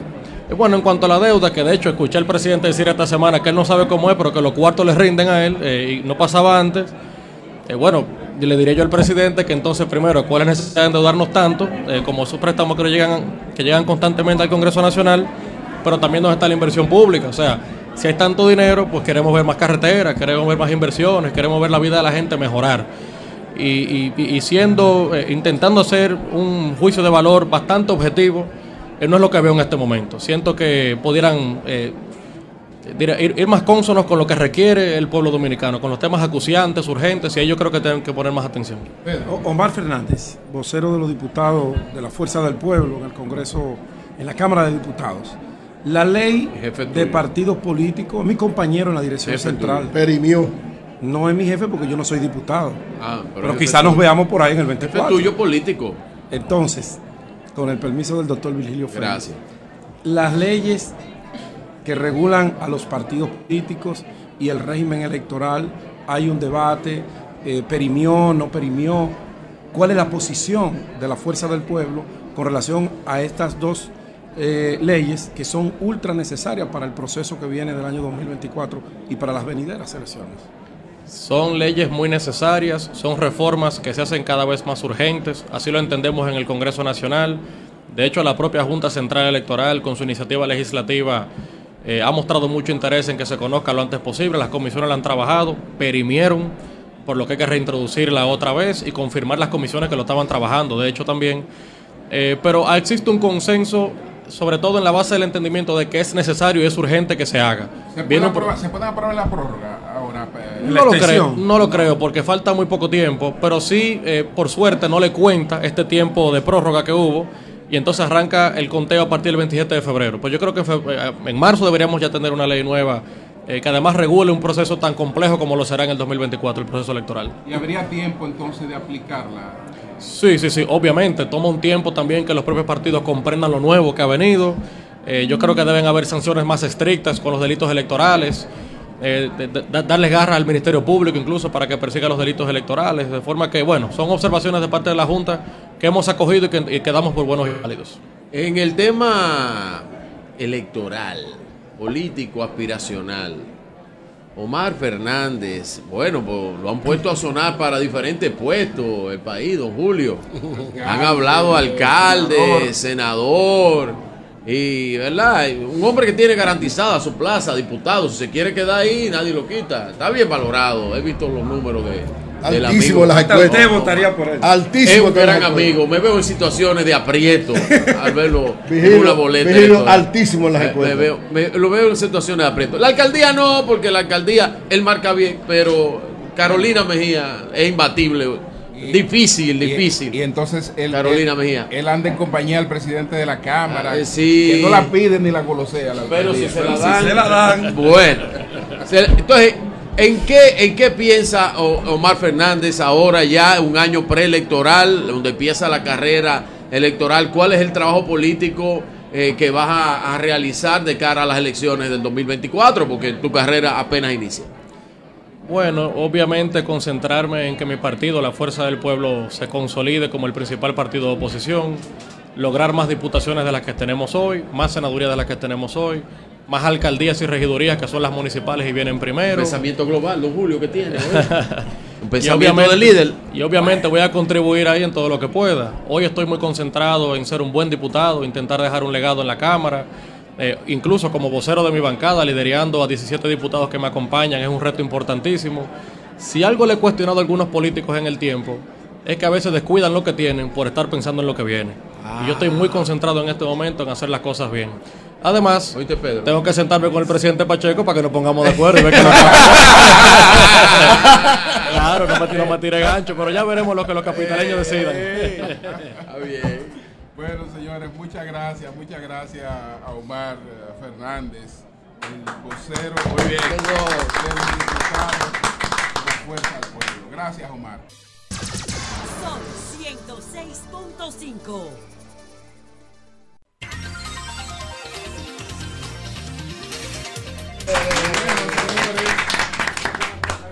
continuamos aquí desde Fitur, en IFEMA, en Madrid, España. Ahora, en esta inauguración de Fitur, vamos a conversar con don Andrés Gerondó. Él es el vicepresidente de operaciones de una cadena muy conocida, muy querida en la República Dominicana, que es la de los hoteles Meliá, que fue pionera eh, en, en muchos aspectos. Entonces, eh, eh, queremos que usted nos hable un, poqui- un poco ¿no? de la historia de la cadena en la República Dominicana y de los proyectos que están desarrollando ahora. Con muchísimo gusto. Buenos días, gracias por la invitación y un placer acompañarles esta mañana. Eh, la historia de, de Meliá no se entendería sin la República Dominicana. Ah, es así de real y así de sencillo. Nosotros tuvimos la oportunidad de llegar al país a mediados de, los, de 1980, 85, 87, con la apertura de Meliá Bávaro, nuestro primer hotel. Fuimos la segunda cadena española en aventurarse en el proyecto en la zona de Bávaro en la época. Eh, y bueno, muy contentos con todos estos años en República Dominicana. Ah, ¿Y ahora qué están desarrollando en República Dominicana? Y entonces, en estos momentos tenemos varios proyectos, sobre todo porque estamos en una extensión de cerca de 3 millones de metros cuadrados, en la cual se compone Desarrollo Sol y Cocotal, que es un campo de golf con un residencial que ya está prácticamente todo desarrollado. Y al frente tenemos este millón de metros cuadrados donde inició el Meliá Caribe, el Meliá Tropical. Ahora mismo lo que hemos hecho ha sido la remodelación completa del Paradisus Palma Real una inversión superior a los 50 millones de dólares y el hotel ha quedado francamente bien. Y acabamos de anunciar el lanzamiento y la apertura, de hecho, de Falcons Resort by Meliá, que tiene un concepto muy interesante que se llama Resortainment, que es una mezcla de entretenimiento, entertainment y resort. Y viene acompañado de un parque temático que se llama Kathmandu Park and Resort. ¿Qué característica ese parque? Perdone. ¿Qué característica ese parque temático? Tiene varias características, pero realmente lo importante es que decimos que en una huella pequeña hacemos una gran experiencia. Y entonces tiene unas nueve o diez atracciones, como el teatro suspendido, que da la impresión que estás en una montaña rusa sin estarlo, y entonces no necesitas los dos o tres kilómetros que requiere una montaña rusa. Ahora mismo tenemos dos mini campos de golf en operación. Eh, y toda esta idea es, es un poco steampunk, que es la idea de Katmandú. Y entonces todo evoluciona alrededor de este concepto. Eh, abierto al mercado, evidentemente, y creemos que va a ser una gran atracción para toda la gente de la zona de, no solo de Santo Domingo, sino del resto del país. El proyecto al que usted hizo referencia primero, que es el campo de gol con el residencial, este residencial, ¿cómo, cómo opera? ¿Es un proyecto inmobiliario de, Eh, eh, es, un proyecto, es un proyecto inmobiliario que ya tiene cerca de mil unidades, que ya se diseñó y ya se explotó y prácticamente está concluido desde principios del 2002-2005. ¿Qué faltaba el campo entonces? Y el campo ya está terminado. Lo que está habiendo es nuevo inmobiliario, rotación de apartamentos, rotación de inventarios. Quizá la parte más importante, si me permiten, es que en los terrenos donde se ubicaba el antiguo Paradisus Punta Cana, eh, vamos ahora a proceder a derruir el hotel y a construir cerca de mil habitaciones que estarán concluidas en 2024 en dos grandes hoteles Paradisus. Un hotel de 600 habitaciones para familias y un hotel de 400 habitaciones para adultos. Entonces, entre Falcons Resort, Katmandú, Paradisus Palma Real, la reconversión del Meliá Punta Cana Beach en un concepto wellness todo incluido, y el nuevo hotel, habrá una inversión cercana superior a los 300 ¿Qué millones de significa dólares. wellness? Wellness, ¿qué significa? Bueno, wellness es este concepto de bienestar, de well-being, Sí, y lo que hemos exacto. decidido y lo que buscamos es que creemos que el mundo todo incluido, que es muy fuerte, es también muy competitivo. Sí. Y cada vez es más difícil de diferenciar la oferta. Cada vez se parece una- más. Un formato para diferenciarse del todo incluido. Y el formato wellness tiene mucho que ver con esta época donde la gente quiere reconectar consigo mismo, reconectar con la pareja, eh, encontrarse un poco sea, mejor. bienestar particular. Y tiene que ver con el bienestar. Entonces tiene un concepto un poco que en inglés denominan spa ah, without walls, ¿no? Un spa sin paredes. Sin paredes. Entonces todo el resort Abierto. realmente es un lugar abierto. ¿Y, el, y el- y el- ese paquete en precio es competitivo con el todo incluido? Es ¿O un es precio una capa superior? No, es, una, es, un, es un producto superior, pero competitivo con los grandes hoteles, todo incluido. Lo que sí tenemos es un nutricionista, donde todos los buffets y los menús están pensados para tener equilibrio. Eh, tenemos habitaciones suites wellness que tienen vitaminas en la ducha, que controlan la iluminación de la habitación, que controlan la oxigenación de la habitación. Ahora, no queremos crear un concepto wellness que se confunda. El concepto de bienestar cada quien lo define como quiere. Ese concepto wellness está en la propuesta de ustedes en República Dominicana. Opera ¿En cuáles ya hoteles? el, el Meliá Punta Cana Beach es un wellness all inclusive.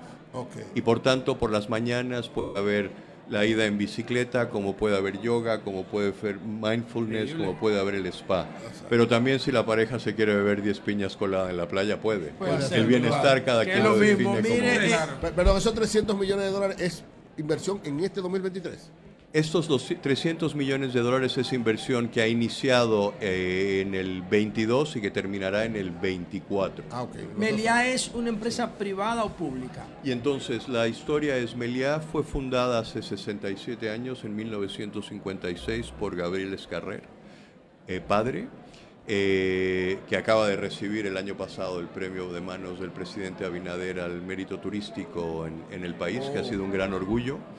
Y es una empresa que el 55% de la compañía está en manos de la familia Escarrer.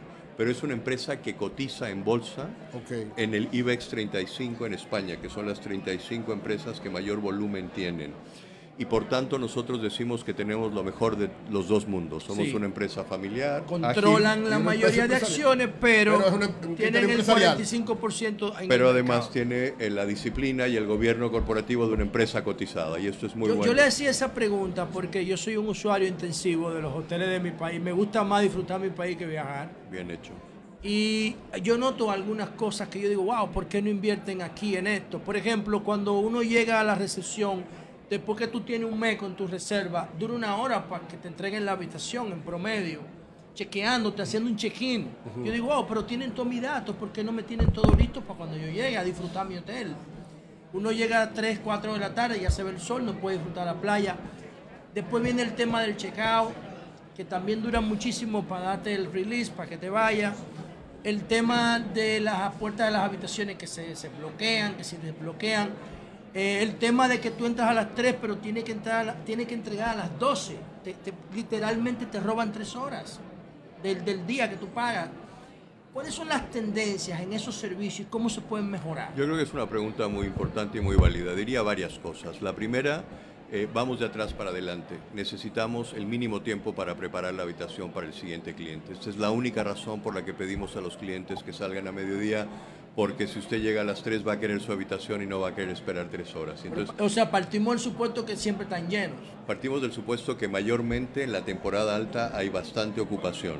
Eh, cuando hay posibilidad y la habitación está preparada desde Te- te la antes, entregan de una vez. entonces la damos de una vez. Si está vacía, te la de una vez. es. Siempre ofrecemos la opción de hacer un early check-in, es decir, entrar un poco antes, pero en ocasiones hay que bloquear la habitación desde el día anterior.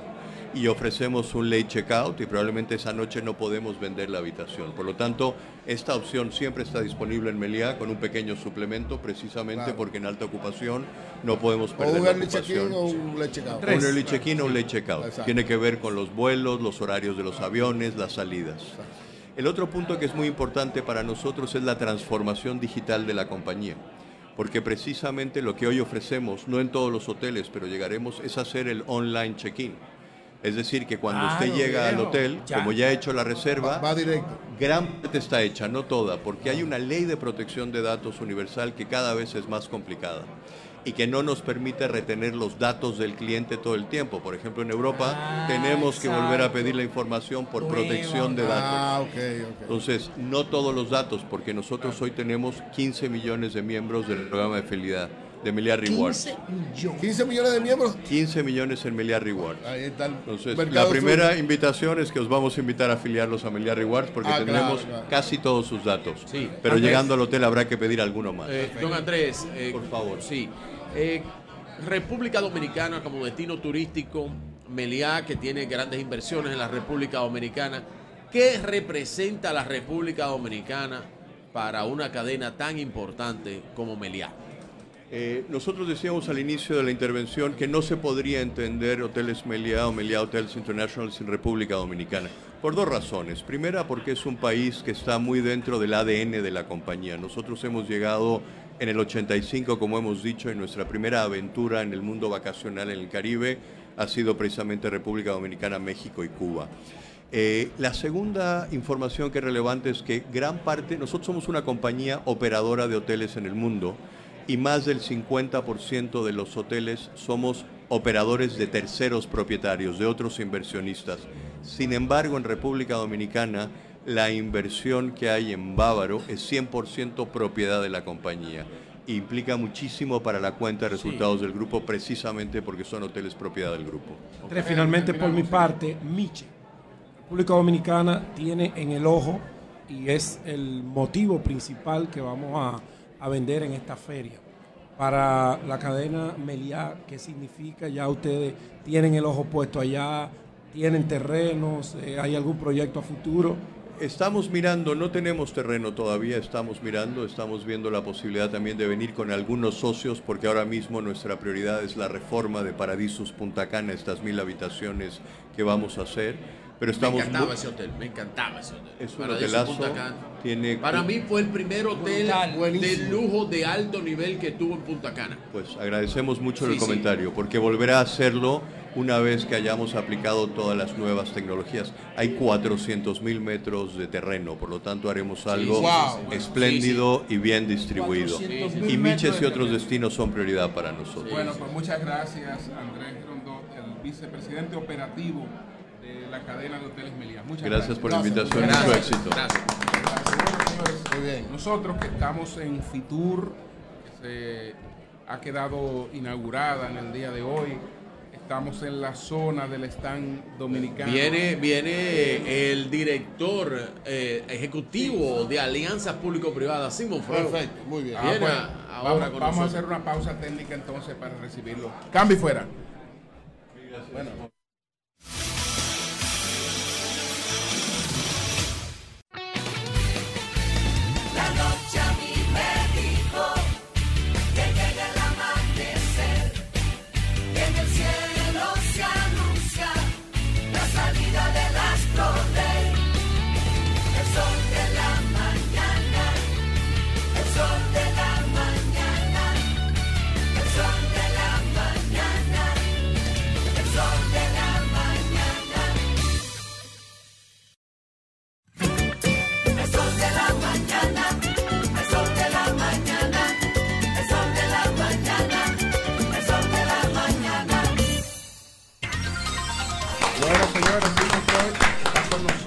El director general de la Dirección General de Alianza Público-Privada.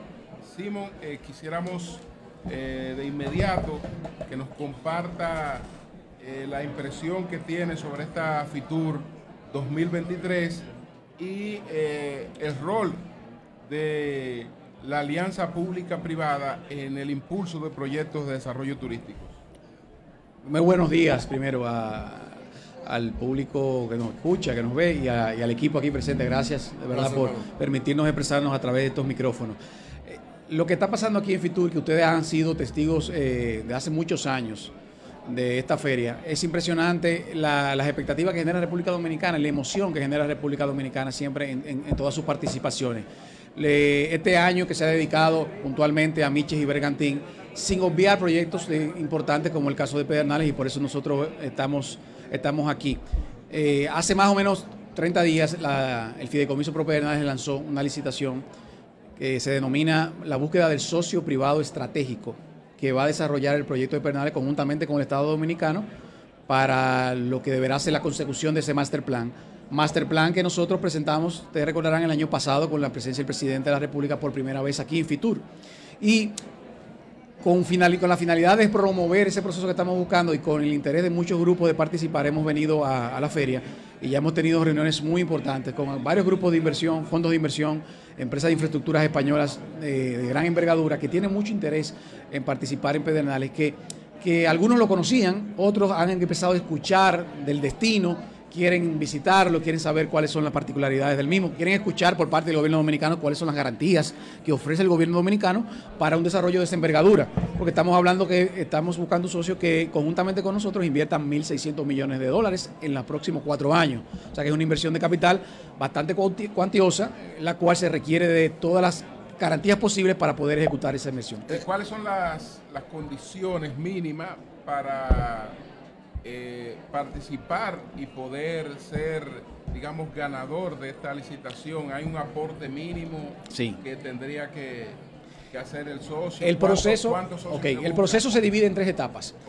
Estamos ahora mismo en la etapa de habilitación de oferentes o presentación de credenciales. En esta lo que le pedimos a los grupos, a los consorcios, es la presentación de su documentación legal, financiera y corporativa que evidencie, primero, solidez económica y financiera y experiencia en el desarrollo de proyectos de esta naturaleza. Luego pasa a la segunda etapa, que es donde la presentación técnica y económica, en la cual el grupo que queda habilitado, o los grupos que quedan habilitados, hacen la propuesta técnica y económica de la inversión. Tenemos un monto referencial. El monto que nosotros estamos buscando mínimo son 570 millones de dólares de capital, de equity. O sea, cualquier grupo que se vaya a asociar con el Estado Dominicano debe demostrar que tiene la posibilidad de aportar en los próximos cuatro años 570 millones de dólares. Sin eso no puede haber ningún- eh, socio. Pero en adición a los 570 millones de dólares tiene que tener ciertas experiencias. Experiencia en el desarrollo de destinos turísticos, experiencia en el manejo de aeropuertos, porque hay un, aeropuerto, o por lo menos vinculado a, este tipo de cosas, experiencia en el manejo de áreas comerciales, como tendrá el proyecto de Pedernales, y evidentemente el desarrollo hotelero. Son esas las condiciones principales que nosotros estamos buscando, y es por eso que entendemos que al final llegará consorcios, son eh, fondos, fondos institucionales, fondos de inversión, fondos de pensiones y empresas de desarrollo turístico las que conformarán las propuestas que se harán. ¿Cómo va a ser ese proceso? O sea, dice que lanzaron, convocaron ya. Sí. Eh, ¿Qué tiempo lleva? ¿Cuál va a ser las condiciones específicas para poder participar? ¿Y cuándo prevén ustedes que culmina para empezar la inversión? Lo lanzamos hace 30 días, eh, a finales del mes de noviembre, principios del mes de diciembre. Varios grupos de estos nos pidieron una prórroga porque el mes de diciembre para ellos es un mes complejo, para la, recopilación de la documentación, por las fiestas. Hicimos ahora una prórroga hasta el 20 de febrero. O sea, todos los grupos interesados tienen hasta el 20 de febrero para depositar esa documentación. Entonces, del 20 de febrero al 20 de mayo, o sea, tres meses, tienen de plazo para depositar las propuestas técnicas y financieras. Ahí en el cual se basa, se basa sobre un modelo económico financiero que nosotros hemos trabajado con el fideicomiso y con consultores que hemos contratado para esos fines.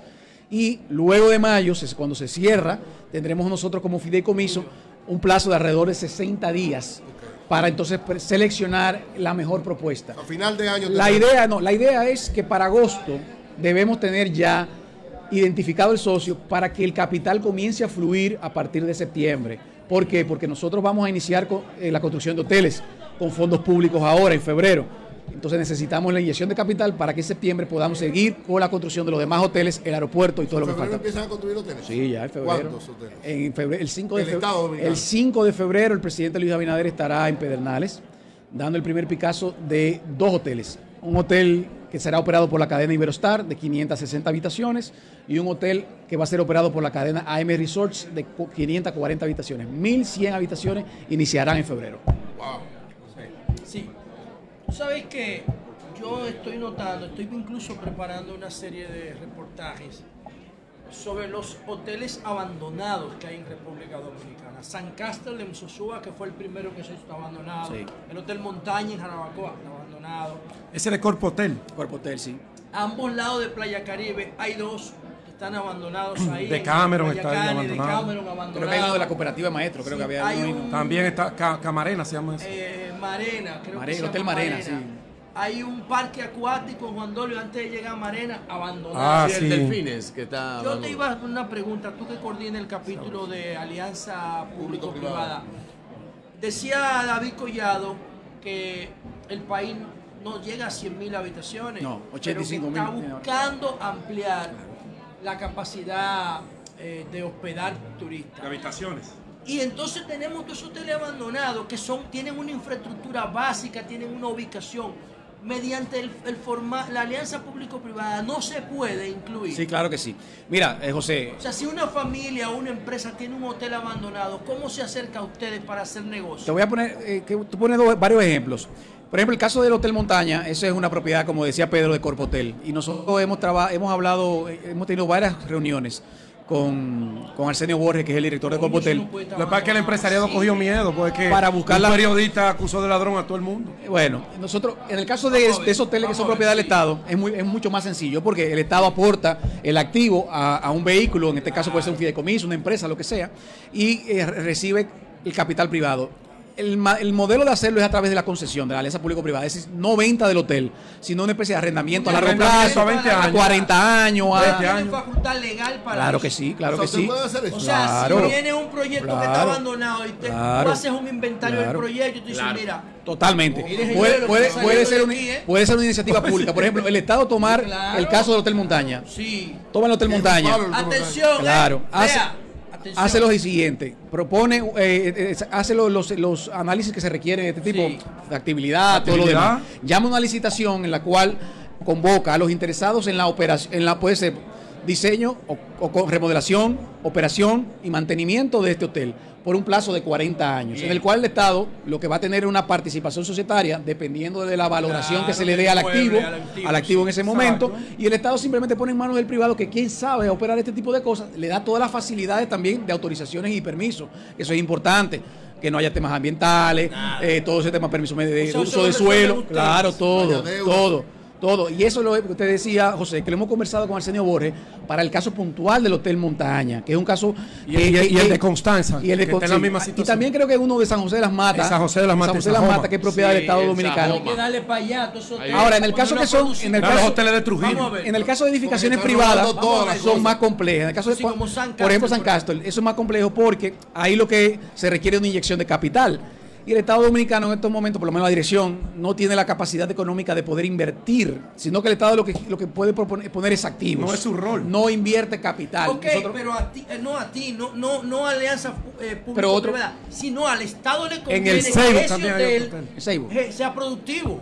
Bueno, y en Barahona también hay otro. en Barahona. Hay muchísimos. El de Barahona el gobierno se lo compró a Melton muchísimo, ya. Hay muchísimo. Sí, ya lo- Que iban a hacer un al- hospital, al no sé Estado- qué Al paró eso. gobierno le conviene que esos hoteles Estoy de sean acuerdo. Ah, estoy de acuerdo, estoy de acuerdo. Y yo creo que inclusive el presidente, en el caso del Ceibo, hay otra provincia que el presidente anunció que iba a hacer una mejora a uno de esos hoteles. A San Juan de la Maguana creo que es otro de los casos Claro. que también esa- está esa el particularidad. Hotel Maguana El Hotel Maguana también. propiedad del Estado. O sea, yo creo que inclusive lo dijo el ministro, yo creo que el Ministerio de Turismo a través de Seistur, que, que dispone también de algunos fondos, pudiese buscar la manera de explorar, sí, Seistur, que, que maneja fondos particulares para infraestructura hotelera, infraestructura turística. El proyecto de fideicomiso público fue ya aprobado por el- la Cámara de Diputados, va, Al va Senado. Al Senado. ¿Qué cosas nuevas se tomaron en cuenta en, ¿Qué modificaciones? de todas las críticas que se hicieron?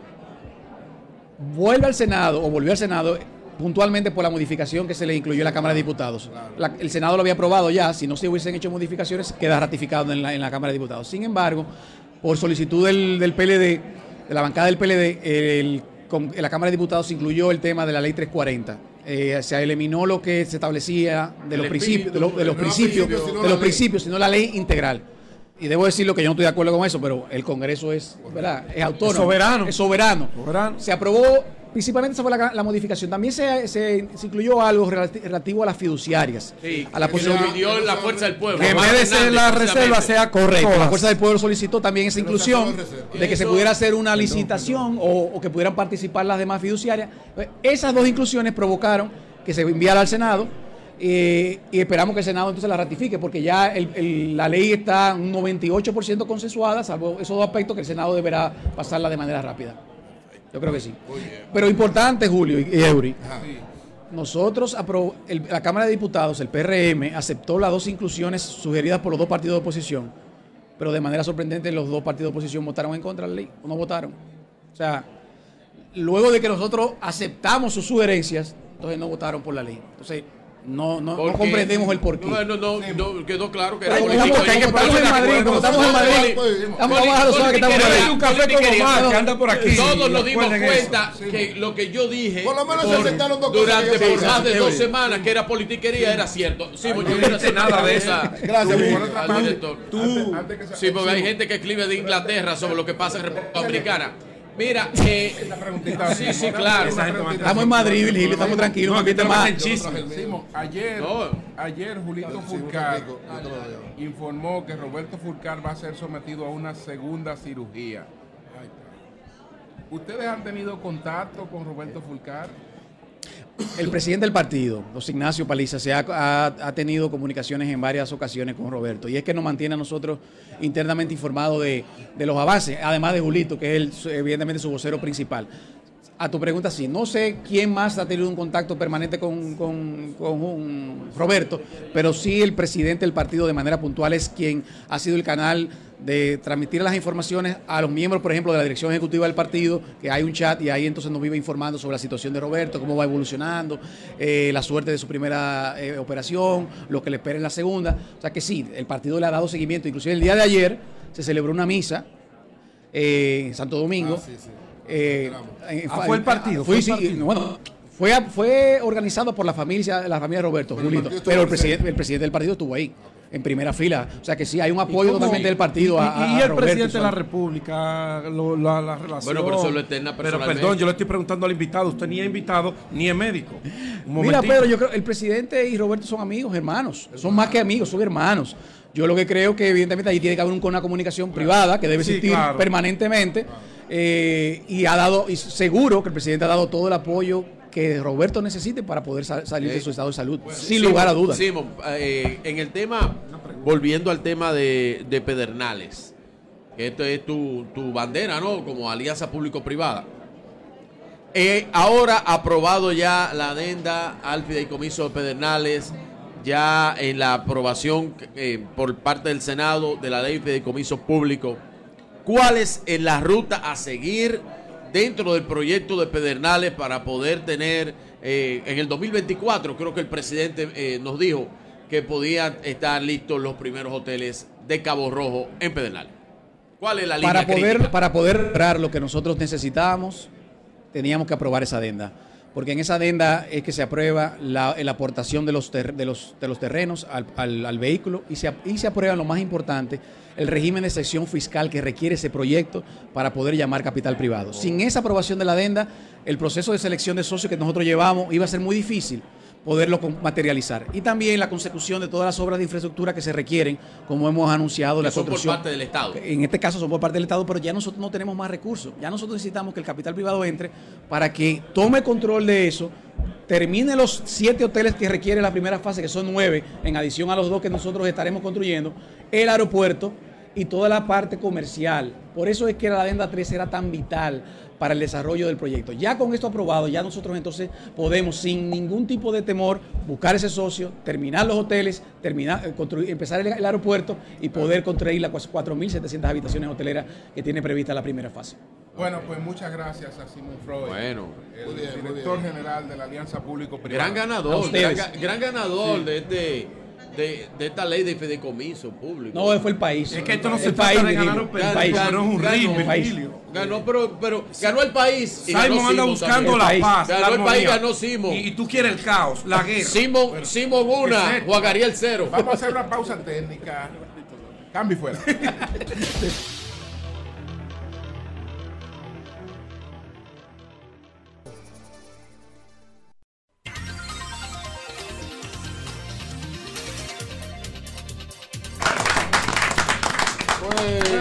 señores, nosotros estamos aquí con dos distinguidos invitados. Está eh, Emil de Borit, quien es eh, encargado del segmento económico de la 91. de RCC Señor. Media. Hijo. Eh, hijo, Emilio Guarijo. Emil de Borit, hijo. Y está Yamil Isaías, que es responsable de AFI Pioneer, eh, que es un fondo de inversiones. Para Miches. eh, ha iniciado, digamos, su- sus actividades, en- ha iniciado el destino de Miche en términos de, de inversiones. Entonces, eh, vamos a empezar con, con Emil de Borí eh, para que nos dé una idea de lo que representa el turismo eh, eh, para la economía dominicana. Muy bien, muy bien. En primer lugar, bueno, pues saludos a todos, gracias, por la oportunidad. Eh, es increíble lo orgulloso que uno se siente cuando llega al pabellón de República Dominicana en Fitur. Y cómo se aclara, cómo ve con una visión más clara el futuro del turismo. Ya este es mi tercer, cuarto Fitur. Atención, José. Y tenemos una situación donde los tres pilares, las remesas, tenemos las zonas francas y tenemos el turismo. 8 millones de turistas ya en el año 2022, con, vamos a ver cómo va la situación en el 23. El mundo, aunque la República Dominicana creemos que somos únicos en el mundo, pero dependemos muchísimo de las otras economías. Y ahí, como dijo el Banco Mundial la semana pasada, bajó la tasa de crecimiento. Oigan qué interesante, la tasa de crecimiento que había pu- puesto el Banco Mundial para el mundo, la economía mundial, era un 3%. Y la bajaron a 1.6%. Entonces, inflación, de crecimiento económico, eso tenemos que tener mucho cuidado con el turismo, porque el turismo, a final del día, es un lujo, ¿no? Eh, Españoles, alemanes, lo que sea, si no tenemos suficientes medios, entonces hay que ser bien promovedor, como lo estamos haciendo aquí, promoviéndolo, y crear buenos paquetes y buenos, como un chimba barato, lo, Más inclusive, gente. más accesible, porque viene una situación económica un poquito apretada. sí. Eh, Emil, el, el- te oímos haciendo análisis económico, ¿verdad? Financieros, eh, todo el tiempo. ¿Qué te merece eh, la opinión de polos turísticos como el de Pedernales y el desarrollo que se está realizando y que se va a realizar en Pedernales a través de estos vehículos de fideicomiso? Mira, es un tema muy discutido, es todas la- las enmiendas que han hecho al- a la Agenda 6, todo, todo lo que hemos hablado sobre ese tema. Eh, mi papá desde que empecé hace 30 años en la 91 me dijo, no me hables de política. Pero desde el punto... o sea que no califico para hablar con ninguno de ustedes. Pero desde el punto de vista turístico, eh, nuestro Pedernal era, necesita, necesita un, un punto precioso, muy importante que se ha desarrollado. Desde el punto de vista del fideicomiso, del el fideicomiso financiero, el que yo manejo, es un documento que te dice cómo es que se va a hacer, quiénes son los responsables, quiénes lo van a administrar, quiénes lo van a construir, todo eso. Y después, muy importante, no me toquen las tierras de los parques, las cuidadas, esa no me la toquen. Es muy necesario. Acuérdate que nosotros somos un país donde en una isla de 64 mil kilómetros cuadrados. 48 mil. Mira, toditos se saben- toditos se saben. 48.448. Tenemos, tenemos, tenemos, provocó. tenemos siete aeropuertos internacionales.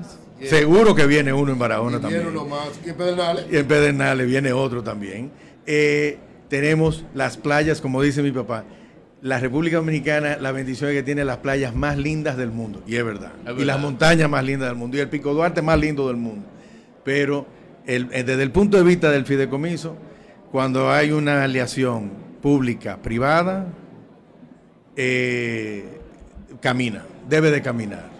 Y debe de caminar porque... Entonces te gusta a ti el vehículo, ¿no? El A mí me gusta, el- sí, me gusta, me gusta, de que no sea una entidad sola, que no sea un solo sector, sino que sean los dos sectores juntos. Como conocemos nuestro sistema, eh, no- vamos a estar peleando el día entero, eh, van a haber discusiones, opiniones encontradas, pero es muy, el gran ganador va a ser Pedernales. ¿Cuál es la locomotora en estos momentos de la, de la economía mundial? Si te lo preguntaba hace varios años o hace poco tiempo, la respuesta todo el mundo la tenía, que era China, pero Sí. China en estos momentos no, no, está, no está jugando ese no está jugando ese rol. Y entonces eh, los pronósticos que se hacen sobre Euroasia eh, y la economía de Estados Unidos no son muy optimistas tampoco. No. Entonces, ¿de qué dependería la economía mundial para activarse? Bueno, en este lo que tenemos que hacer es controlar la inflación. Por eso vemos las, las, grandes, las grandes reservas federales, bancos centrales del mundo, aumentando la tasa interbancaria para aguantar la inflación. Aguantar la inflación quiere decir decrecimiento económico, aumento de desempleados, eh, recesión. Entonces, fíjate cómo funciona el mercado. Tiene que haber noticias malas para que el mercado mejore. Y el mercado de valores, el precio de las acciones, tiene que ver, no, y resultado de que veamos que aumente la tasa de desempleo en los Estados Unidos, que aumente la cantidad de personas eh, que dependen del Estado, que aumente eh, eh, las tasas interbancarias, que, que, se, que se vea que surgió efecto el aumento de las tasas. ¿Cómo crecemos? China es el gran demandante del mundo, es el gran de todo asfalto, bueno, sabemos la lista entera, gran exportador también, pero COVID le ha hecho un hoyo fuerte. Es, es incalculable, porque todavía hoy, que ya estamos aquí, esto, esto fuera en China hoy, y tuviera, en primer lugar, no hubiera tanta gente, todo el mundo con su mascarilla, todo el mundo protegido, porque la situación en China es única en comparación a cómo hemos ido mejorando. Entonces, necesitamos un crecimiento económico chino, que haya más demanda de el cemento mexicano, los ladrillos de que yo, todo eso que mueva. Recuérdense que la- el- el- también China acaba de pasar una debacle de bienes raíces donde miles y miles, tú no vas a creer esto, miles y miles de torres de apartamentos han quedado fantasmas. Se han construido. Evergrande, ¿Y por un- qué? ¿Por qué? porque eh, compañías como Evergrande, una de las constructoras, imagínate cuál es la constructora más grande de la República Dominicana, X. Evergrande hizo un default, quebró la compañía, porque se pusieron, cuando, cuando se va a hacer el proceso de urbanización en China, es mover 15, 18 millones de personas de un campo, un campo, a estos apartamentos. Se aparó, se aguantó por COVID, se aguantó la urbaniza- el proceso de urbanización y estas torres han quedado sin venderse, han quedado fantasmas, han quedado abandonadas y las compañías grandes de bienes raíces y eso le ha hecho un efecto. Eso pasó muy- en Panamá en el pasó, 99 y- cuando se entregó el canal. Exactamente. Cuando los gringos se Y- fueron. Y, además, Era un pueblo fantasma. además Quedó- hay, hay regulaciones, hay regulaciones particulares. Por ejemplo, en China, don Virgilio no puede ir a comprar donde él quiera. No. No. Eh, no es donde le toca. Es Claro. donde le toca le corresponde. No es que, Un que yo me régimen. quiera- Es- no que es el- yo- es el no que control social. No es que, yo me quiero mudar para allá, porque No, yo puedo vivir aquí. No, no, no. Eso es donde le toca. El gobierno Eso es donde, Donde te digan, así mismo, es el método de control que- social. que tú Donde puedes te digan. Entonces, eh, son cosas así. Bueno, también está con nosotros. Déjame hacer una Sí, pregunta antes que pasemos al otro invitado. Sí. El año pasado fue un año muy difícil para la criptomoneda. El Bitcoin perdió más del 50% de su valor. Y, pero ahora estamos viendo que ya el Bitcoin hoy vale vein- eh, 21.300 Sí, por ahí. dólares, amaneció. Y hace una semana estaba en 20 en, en, en 20.000, pero en- hace un mes costaba 16 mil En dólares. mí no creen eso. Bien. Y vino la crisis de los FTX y todo ese tipo de cosas. ¿Tú ves el- el- la- las criptomonedas como un fenómeno que se va a diluir en el tiempo o las criptomonedas llegaron para cambiar el mercado? Excelente, financiero? excelente pregunta. Y quiero hacer una- un momento personal mío. hace años que yo quería sentarme al lado tuyo en un micrófono. Ah, muchas Te gracias. sigo, Muy amable. respeto muchísimo tu opinión. Ha habido temas que tú has tratado que yo lo grabo y lo mantengo y lo escucho. Qué bueno estar aquí contigo. muchas gracias. Sí, eh, se perdió la confianza. Pero, dile, tírale el perro. Muy bien, No, no, no, no. Yo te oído hablando de la criptomoneda. En contra, vamos a ver. Hice una pregunta muy No, no, específica. yo estoy ¿Las celebrándolo a él. ¿Son un fenómeno La que se va a criptomoneda. diluir o, vinieron te va a contestar, te va a contestar, pero. Y, tú conoces, tú conoces mi opinión de hace Sí. 3, 4 años de que la criptomoneda como instrumento de pago funciona. No le pregunta a Bukele, pero funciona. Él no sabía hacerlo bien. Y ahora haciendo una emisión de bonos eh, con garantía de cripto, activos en criptomonedas. Anyway, pasa- está pasado estamos, estamos bajo el tiempo, pero eh, pasó, son 30 años en la 91, pasó el- la, la fiebre de 64 mil y pico Sí. a 16 mil, 15 mil, a 22 mil hoy. Se va a convertir en un instrumento de pequeñas subidas y bajadas.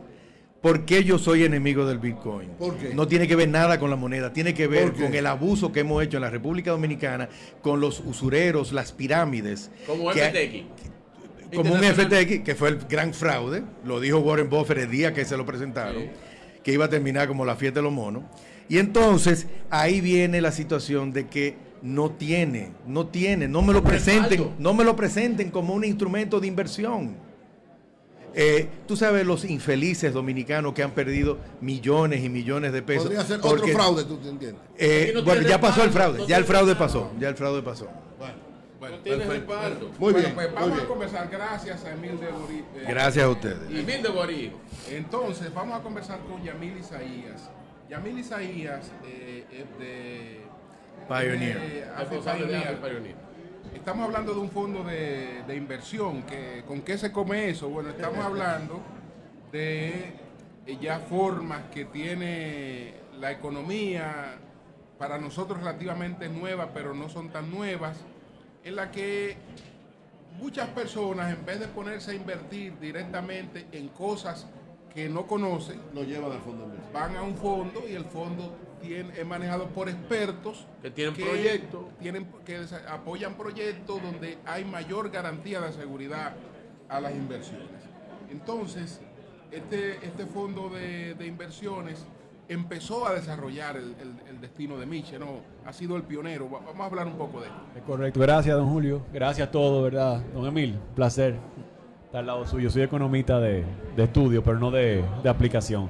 Sí, los fondos de inversiones son precisamente eso, es un vehículo de inversión colectiva. Nosotros somos un fondo regulado por la Superintendencia de Valores. Sí. Dígase que estamos en la Bolsa de Valores y somos completamente transparentes. Todos los días ustedes pueden ver cuánto vale la cuota, que es como una acción. Cerramos contabilidad diario, por lo tanto siempre hay transparencia.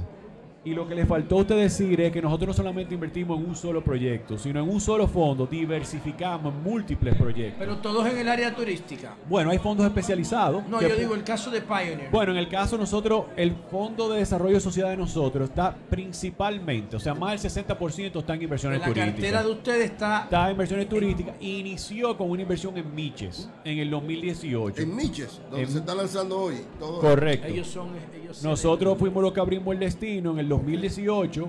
eh, nos llegó una oportunidad, Club Med, que creo que lo conocen, Club que Med, fue el claro. primer hotel Sí, en el primer Punta hotel en- Cana. en- un Mediterráneo. Sí, correcto. El primero en- en- Y el primero en Cancún también. Ah. Tienen 70 años, eh, no, perdón. Tienen 70 hoteles, tienen 40 años operando todo sí. incluido. eh, y, ellos llegaron a abrir un segundo hotel en República Dominicana y eligieron Miches. Y fueron donde nosotros buscando un socio local. Y buscaron un socio institucional que lo ayudara a ellos a levantar el capital y también a amarrar la deuda.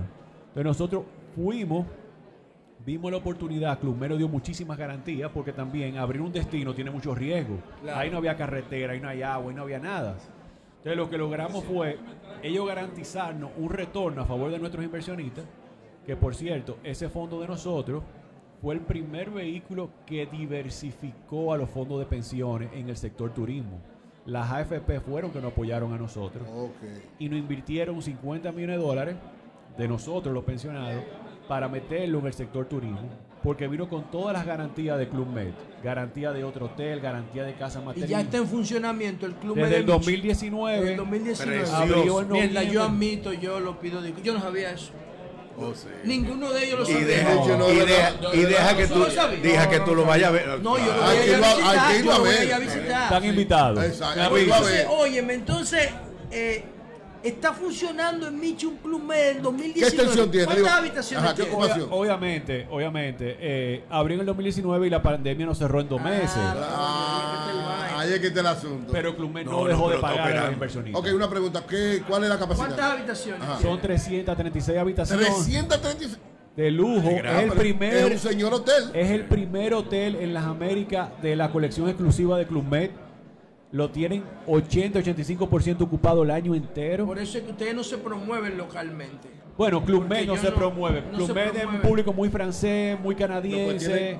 Eh, ellos tienen un- ellos tienen como un nicho, como que lo sigue a un nicho ellos. Acuérdate, acuérdate que antes, antes de ser Punta Cana lo que es hoy, lo primero que había era un club Med. Club Med. Club, Club Med fue lo Creo que primero. en Haití también había uno. Había en uno, Haití, sí. En Haití había uno. Había uno. Entonces, Digo, ahora, el, el- el Club Med ahora- viejo lo Pero ese Club Med, ese Club Med de nuestro fondo, que por ende es apoyado por los fondos de pensiones, ese, ese hotel es de los dominicanos, de los pensionados dominicanos. Sí, Ahora, pero solamente los ricos pueden invertir ahí en Yo el quiero- fondo claro, del país. Yo no. quiero hacer una pregunta ¿A con partir respecto- de cuándo? ¿A partir de cuánto se puede invertir ahí? Las cuotas de Pioneer empiezan en mil pesos.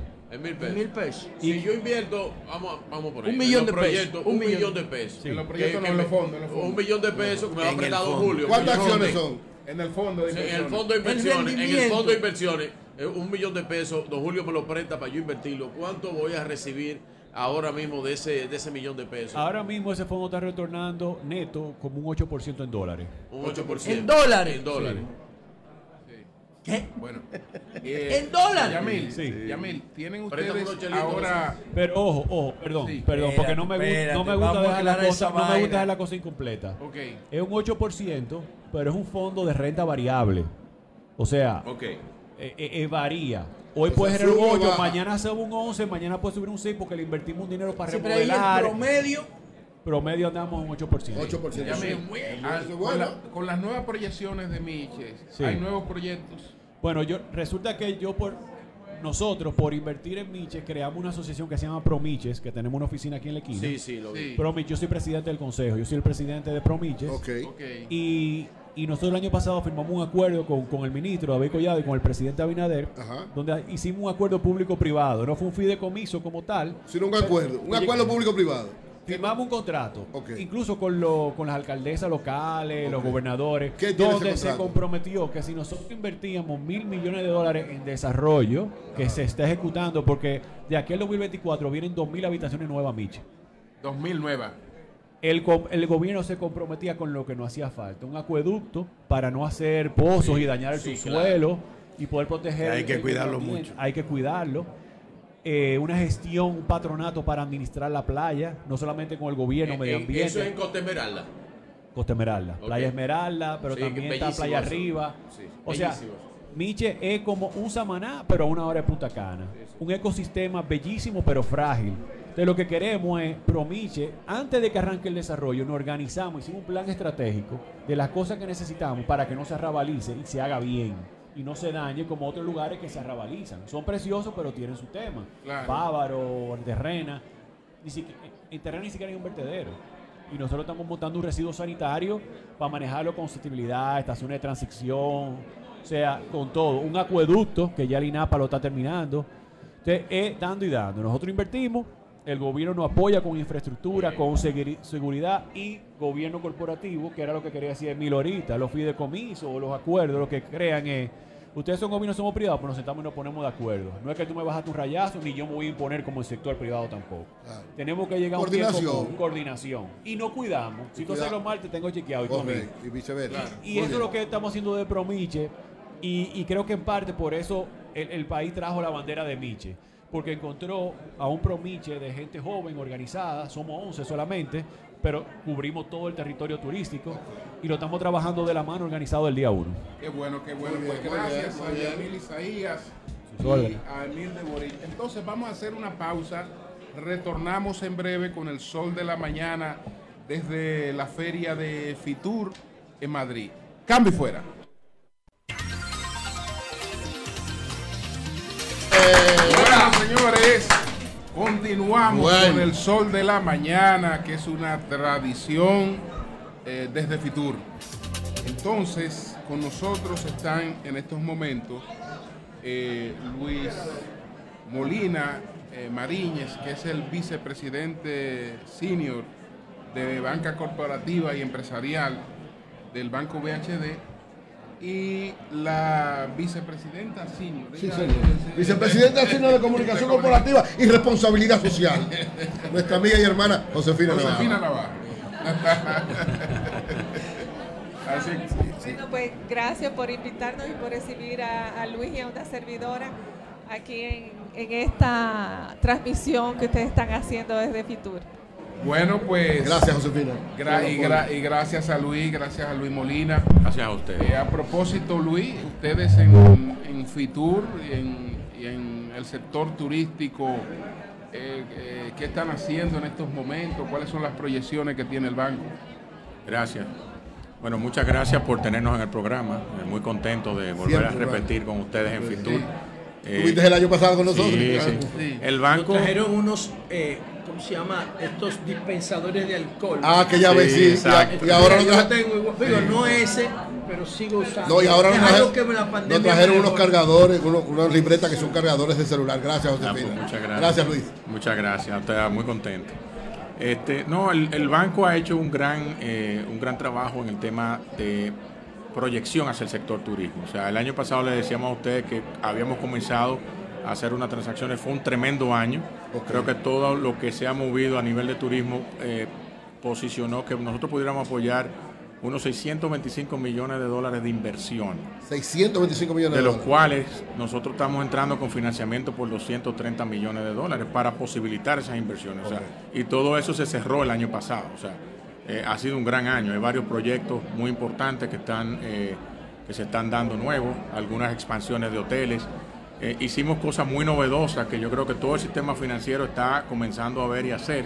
O sea, traer financiamientos de la mano de capital. O sea, el banco no solamente te da el financiamiento, sino te da asesoría para levantar el capital o el patrimonio que necesitas para completar un proyecto. Y así minimizas el riesgo, completas tu capital y tienes el retorno que necesitas como inversionista. O sea, todo eso lo hemos ido haciendo.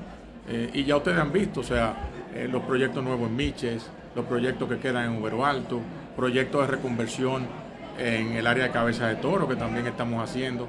O sea, todo eso augura. O sea, el banco tiene un capítulo específico para inversión en turismo. Definitivamente, nosotros nos dividimos por sectores eh, y la idea, como nuestro, nuestro logo es que queremos ser un banco responsable, innovador y cercano.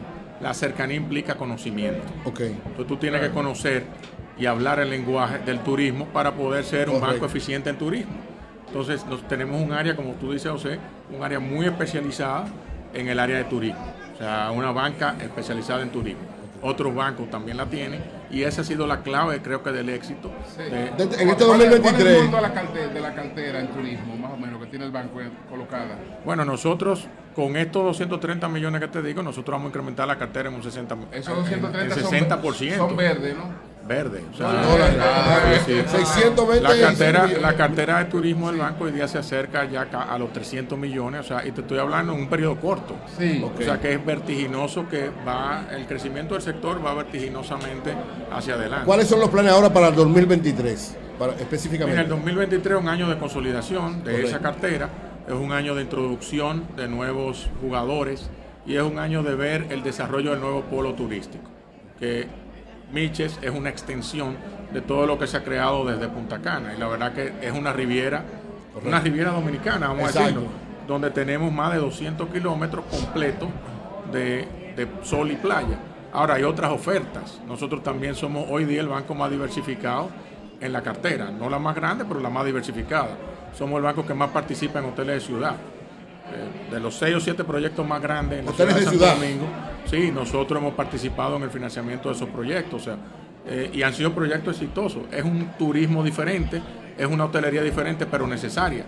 Cuando se haga el centro de convenciones y tú tienes hoteles buenos de ciudad, Normalmente Claro. el hotel ahí viene primero que el centro de convenciones. Claro, para poder para poder garantizarlo. hacer el centro de convenciones necesitamos los hoteles de ciudad. Entonces, mira cómo el enfoque de turismo no es solo hoteles, es toda la oferta complementaria y es prepararse para apoyar a los destinos. Mira la visión que cambia completamente.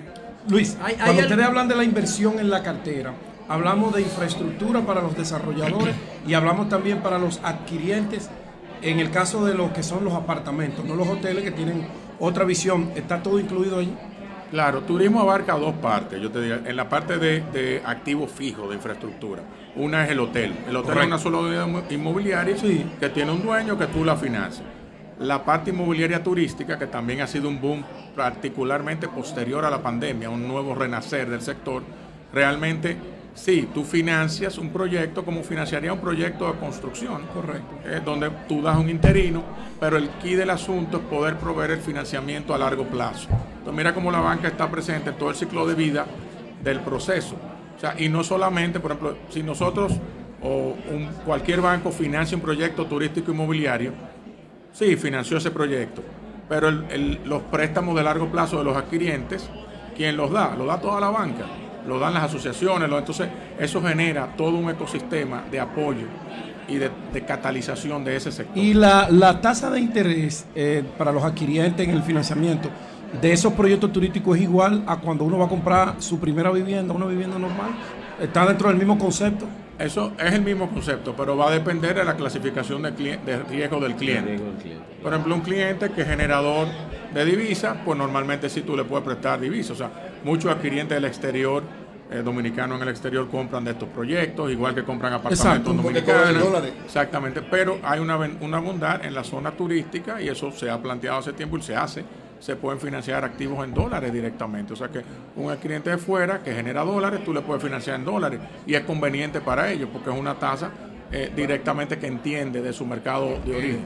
El Banco BHD Sí. fue, fue pionero en, en un programa de orientación eh, financiera para los jóvenes deportistas, sobre todo los, los vinculados al béisbol, que están en las escuelas eh, de, los, de los equipos de, de grandes ligas de la República Dominicana. Eh, ¿Y ustedes tienen, digamos, alguna evaluación hasta ahora de, de resultado? Eh, ¿Cómo ha marchado ese programa? Así es. Continuamos con el programa, con los prospectos peloteros de béisbol de grandes ligas, ¿verdad? Son esos muchachos que son firmados por las academias y van fuera. Entonces, los que, incluso los que están iniciándose en las academias y con ellos trabajamos. Tenemos una sucursal solamente, o es- La- la da, da- da apertura al resto del, del público, pero básicamente fue creada para los prospectos peloteros. Y entonces en esta sucursal ubicada en Boca Chica, Ajá. que es una zona que concentra, eh, bueno, la cercanía de la mayor Campus, can- exacto. cantidad de las academias, pues da servicio a ellos. Ahí además se les da servicio y asesoría a ellos, a sus padres, incluso, eh, digamos, se trabaja con los coach, con los, con los que captan a estos muchachos. Le damos asesoría legal, le damos asesoría también de orientación en términos psicosociales. Estos muchachos de repente se ven con mucho dinero y, y- y bueno, qué, ¿Qué hacer? con qué- él? qué difícil es pues enfrentarse a eso. ¿Es Nosotros- opcional los, los servicios de ustedes? Absolutamente coaching opcional. ¿Es opcional o está dentro del acuerdo que ustedes tienen con MLB Es pa- sponsor oficial? Es parte del acuerdo como- Sí. con MLB como sponsor oficial, pero también hay acuerdos eh, bilaterales con las academias. Exacto. Así Oh. que también es opcional. Ellos sí, el dinero, con las academias que tenemos acuerdo, que son prácticamente todas, el dinero que reciben lo reciben a través del banco. Es opción de ellos quedarse o irse. Sí. Por supuesto que se quedan porque tenemos una, una digamos, un- una oferta no financiera tan fuerte para ellos que es importante mantenerse ahí. Y sobre todo es la orientación, qué hace con ese dinero, etcétera. Mira, Julio, es un poco complejo. Porque estos muchachos vienen y van. Algunos son firmados. Un, un grupo. un- eh, la- el último dato que tenía era que quizá un 2%, 3% se, eh, se, se mantenían con los equipos. El otro regresaba a su, a su casa. Entonces, digamos, tenemos entrada y salida de muchos muchachos. Así que es un poco complejo la parte de, de medir si toda la labor que estamos haciendo de orientación psicosocial para ellos pues ha sido efectiva. Pero sí en la gran mayoría porque logran hacer inversiones, porque logran ahorrar y no, digamos, dilapidar el dinero, Sí. que es pa- parte de lo que nos Josefina, interesa. espérate, en ese mismo, Sí, te- en ese sí. mismo tema. Nosotros hemos visto dos casos que a mí particularmente, que soy un seguidor del béisbol, me ha llamado la atención. Rafael Devers, que acaba de firmar una extensión con Boston, va a tener que pagar más de 30 millones de dólares por haber tomado un préstamo de 3 millones de dólares cuando era novato. A cambio, o sea, él ignoró el 10% de todo su salario profesional en el futuro a cambio de que cuando era novato le dieran 3 millones de dólares. Va a Lo- pagar 30 ahora. Va a pagar 30 porque el contrato fue de 311. El 10%. El caso de Tatis Jr., de Fernando Tatis Jr., lo hizo una pignoración también de su salario a futuro y está pagando 18 millones de dólares. Esa es una negociación loca. O sea, ustedes no han tenido caso en que ustedes le digan, váyanse por la banca formal, esto son estructuras de Esa, intereses. esa- esa es la idea. Esa es la idea. Correcto, la O idea sea, es para que- mí esos muchachos no tuvieron ninguna orientación pero, financiera. pero, pero eso es lo que hacemos. Entonces, si la academia, eh, digamos, está dentro del acuerdo, pues reciben estas orientaciones. Nosotros hemos tenido casos, José, de, conocemos casos de muchachos que, que son firmados, le daban el cheque al papá, porque era el tutor, Sí, era menores de edad. sí.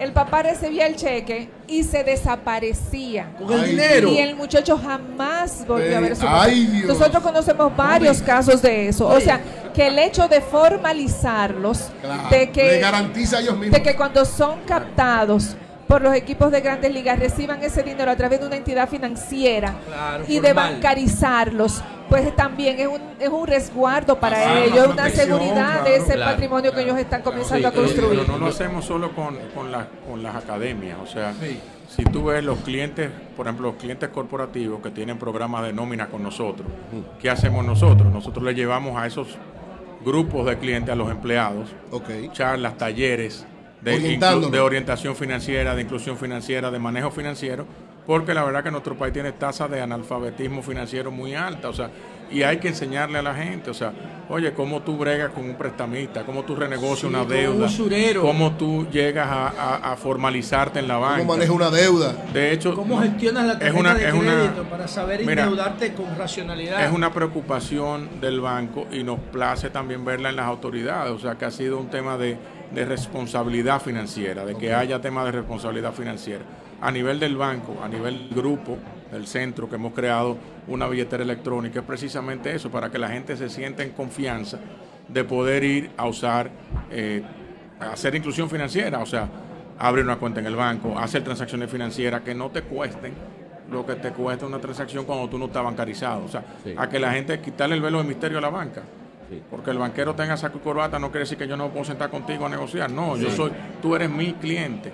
Pero es enseñarte a que no tengas el miedo, a que preguntes, a ayudarte. Y lo hacemos, lo hacemos con todos los, con toda la clientela. Incluso con los segmentos más, eh, con otro tipo de, de- Sí. de clientes, con los clientes micro.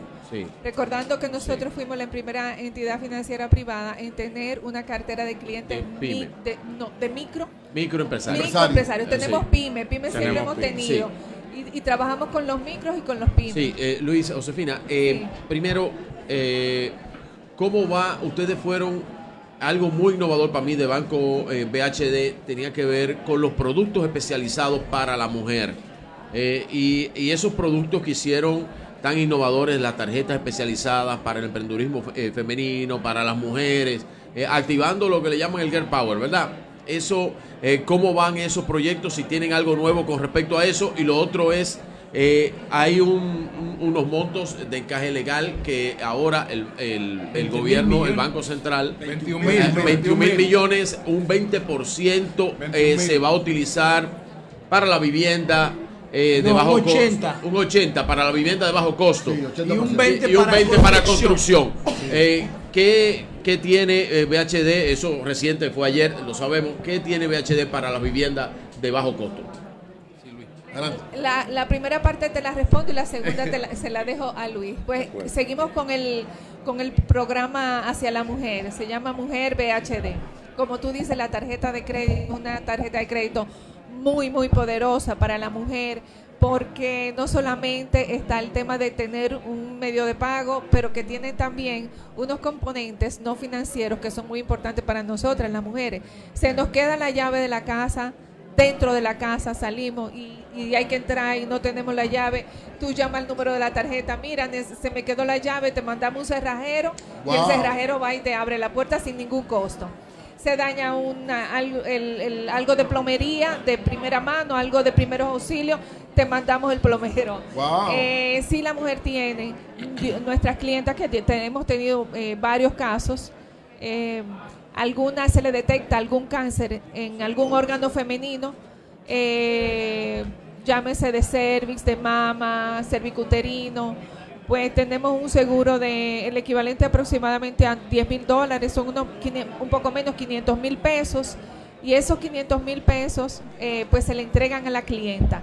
Mos- demostrado, es, un, es una, un- digamos, una, un proceso bien fácil, simplemente demostrar en eh, con sus documentaciones que ha sido diagnosticada Wow. por su médico con cáncer en un órgano femenino, pues automáticamente el banco eroga ese dinero y no necesariamente debe ser para el tratamiento, sino para lo que tú quieras. O sea que tiene una serie de elementos muy importantes para la mujer y es una tarjeta muy poderosa. Hay hombres que nos dicen, yo quiero tener la tarjeta mujer. Sí, sí, sí, la tarjeta Eh, tiene todas las facilidades, Y la claro. verdad es que bueno, bueno, pero la esposa la puede sacar. Tú puedes tener una extensión de tu Aquí es al revés. Bueno, y el programa hacia la mujer pues va fortalecido porque estamos trabajando con las mujeres microempresarias y las mujeres pymes. Y no solamente en la facilidad y en la bancarización, sino también en la educación.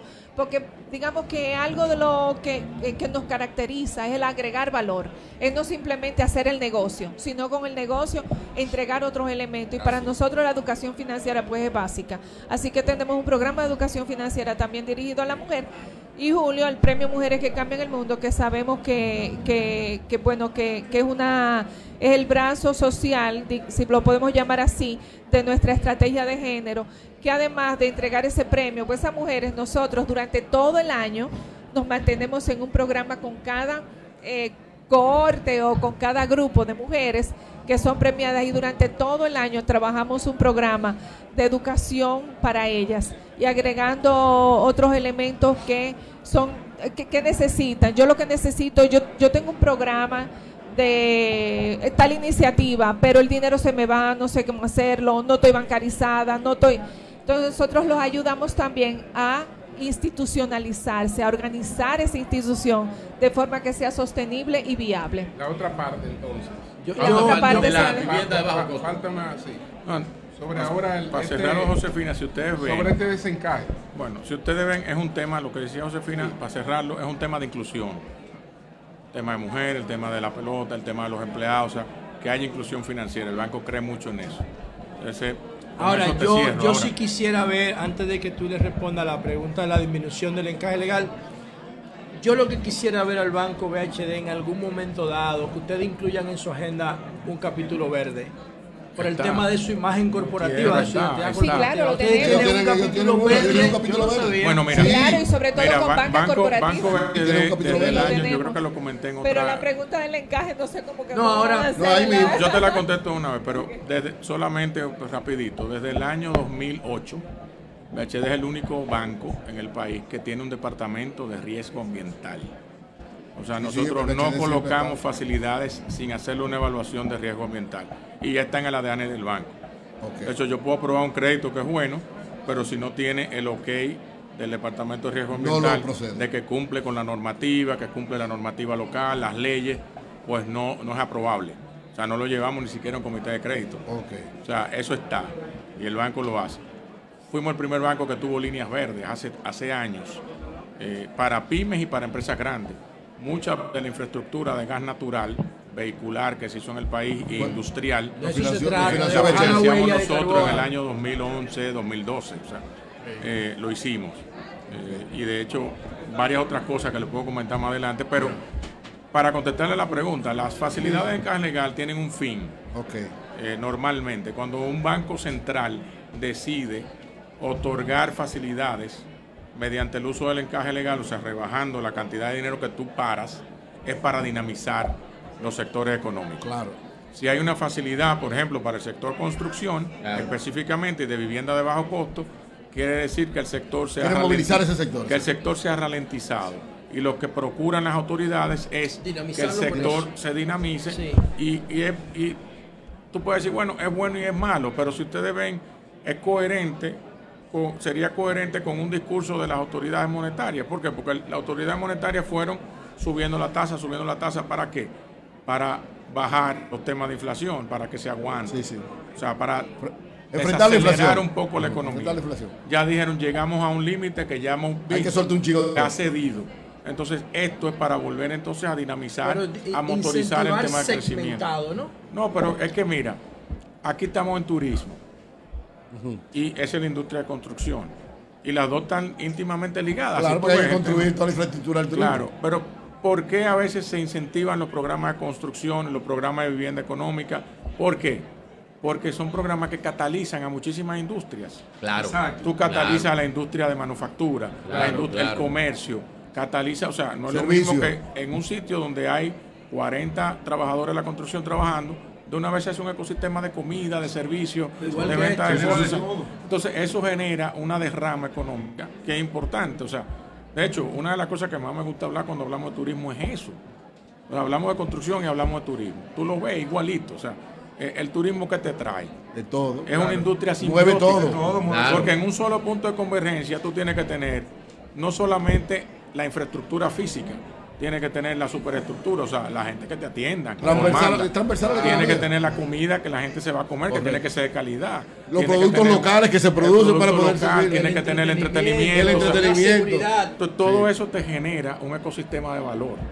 Eh, Cuando hablamos de una facilidad de encaje legal, y no conozco todos los detalles de la facilidad, bueno, realmente, pero cuando hablamos de una facilidad de encaje legal, ese es el fin. Eso es lo que procuran las autoridades, que se dinamice la economía en ese sector y que haya derrame. Cuando se, perdón, cuando se hace algo así, el banco le dice, a- el banco central le dice a cada banco el monto que le corresponde y cómo debe hacerlo. A veces lo hacen, lo hacen de dos maneras, o la hacen abierta, como pasó en la pandemia, que cualquier banco podía acceder, o la hacen con límites, o sea, con tu límite de, de banco, cuánto tú tienes de encaje o tu nivel de activo y te, te asignan un por ciento.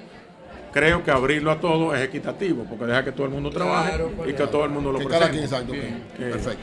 Eh, yo- Muy bien, muy bien. quizá- quizás sola- eh, resumiendo, eh, a propósito de la, de la pregunta de José, eh, nosotros en el banco trabajamos desde tres ópticas, la social, la ambiental y por supuesto la económica, siendo una entidad financiera que además tiene que ser, por supuesto, Claro. rentable para los accionistas.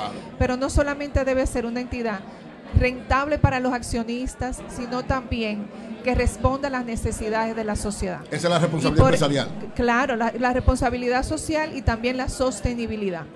Porque en la medida en que nosotros somos responsables con el medio ambiente, no solamente que se lo pidamos a los clientes, sino que lo seamos nosotros también, que tenemos por eso un sistema de riesgo ambiental, tenemos una estrategia de sostenibilidad, que si un día quisieran conocerla, podemos sentarnos a hablar sobre eso.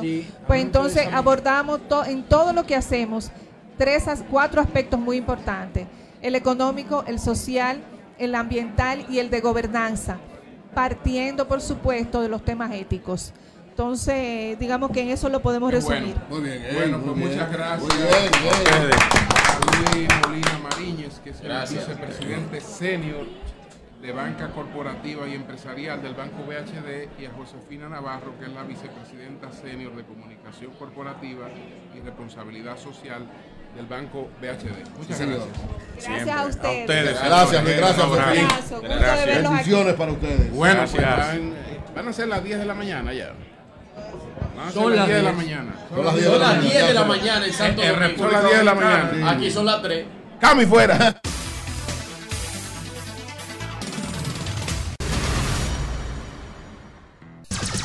Son 106.5. Continuamos nosotros aquí desde Fitur. Ahora vamos a conversar eh, con Maribel Santos Pérez, ingeniera. Ella es candidata a la vicepresidencia del Colegio de Ingenieros de Obras Públicas de España. Y también está con nosotros Kerlin Valerio, que aspira a la Diputación de Ultramar por la Fuerza del Pueblo. Él es presidente de la Asociación de Empresarios Latinos en España. Entonces, Maribel, explícanos esta aspiración eh, y esta, este colegio de ingenieros de obras públicas de España. Estamos hablando entonces de un colegio federal. Sí, sí, eh, sí, buenos días. Muchísimas gracias al Sol por invitarnos a participar en este espacio y, y sobre todo porque se está transmitiendo desde Fitur 2023, que hay bastante sacrificio para todo el equipo, tanto que está en la oscuridad como el que está de- en la cámara, eh, por el frío que hace en Madrid en esta semana especialmente. Yo realmente, eh, como ingeniera civil, que estudié egresada de la UAS, eh, al llegar a España, que homologué mi título, eh, fui la primera mujer, la primera mujer, no la primera latina solo, sino la primera mujer en formar parte de lo que es el Colegio Regional de Madrid como vicedecana. A, a posteriori, en una, en una nueva convocatoria de elecciones y con el objetivo de proyectar a la mujer y empoderarla dentro de lo que es el colegio y el mundo profesional, eh, para que todos los oyentes de República Dominicana nos entiendan, el Colegio de Ingenieros de Obras Públicas de Madrid es como una zona, como la zona- lo del el núcleo de la zona este, ¿no? Ok. Entonces, el, el- al que yo aspiro a vicepresidenta es el que aglutina todos los colegios de las distintas comunidades autónomas. España tiene 17 comunidades autónomas. Actualmente en el Colegio de Madrid soy vocal porque di paso a otras mujeres a que formara parte del colegio y aspiro a ser la, primera vicepresidenta a nivel nacional ¿Cómo tú lograste homologar aquí como ingeniero? con mucho sacrificio. Eh, llegar a España, eh, empezar a trabajar en una casa de familia mientras eh, lograba homologar mi título, traje mis papeles desde República Dominicana, lo deposité ante el Ministerio de Educación de España, esperé un tiempo que se viera, que se analizara el expediente y hasta que me homologaron el título como ingeniero de obras públicas. Eh, más tarde, eso fue en el año 2004. En el año do- 2015 hice el grado europeo de ingeniería civil, con lo cual en, to- en todo el territorio europeo yo soy ingeniera civil. Ah, qué bien. qué bien. Invito a todos los oyentes que decidan venir a España a homologar un título, que pueden ponerse en contacto conmigo en mis redes sociales. Ok. O sea, tú le haces ese coaching, ese ase- asesoramiento. ¿Qué- Sí, no tengo problema. ¿Y qué posibilidades tiene de salir electa? Eh, muchísimas posibilidades porque nosotros Tú estamos... eres parte de una plancha. Sí, parte- somos dos, eh, habíamos tres, eh, de momento hay tres candidaturas y la candidatura nuestra es la más potable, la más diversa y la que cumple con ese mm, ítem número 5 de los 17 Objetivos de Desarrollo Soste- Sostenible de la ONU, el de la igualdad de género. ¿De dónde tú eres? ¿De dónde tú eres? ¿Dónde tú naciste? Yo nací en República Dominicana, en Santo Domingo, en Herrera. En Herrera. Sí, en la zona X. ¿Cuántos ingenieros dominicanos hay aquí con, con características tuyas? Eh, a través Con las características tuyas, sí, o sea que ya se están ejerciendo. Que están ejerciendo, eh, realmente yo creo que aproximadamente unos 100 ingenieros. ¿Dominicanos? Sí. Wow. No todos están colegiados y si escuchan la- el sol de la mañana, le invito a que se colegien y que hagan vida colegial, que es muy importante. Muy bien. Muchas gracias, Maribel. Maribel Muy bien. Maribel. Éxitos. Éxito, éxito. Muchas que gracias a ustedes. Serás elegida en el próximo Fitur que vengamos, te vicepresidenta elegimos ya como de De España. encargada de... Que sea electa. Y, Muchas gracias. Kelly, Kelly eh, preside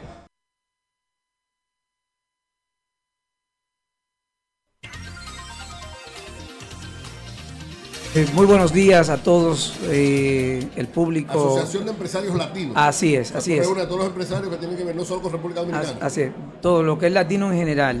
Eh, nuestra asociación, bueno, antes que nada agradecer eh, la invitación al programa una vez más. Estuve con usted el año pasado.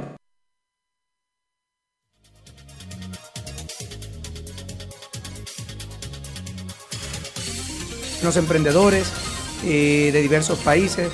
Eh, comentar, como dije el año pasado, estábamos en el 78%, 78-80% de dominicanos.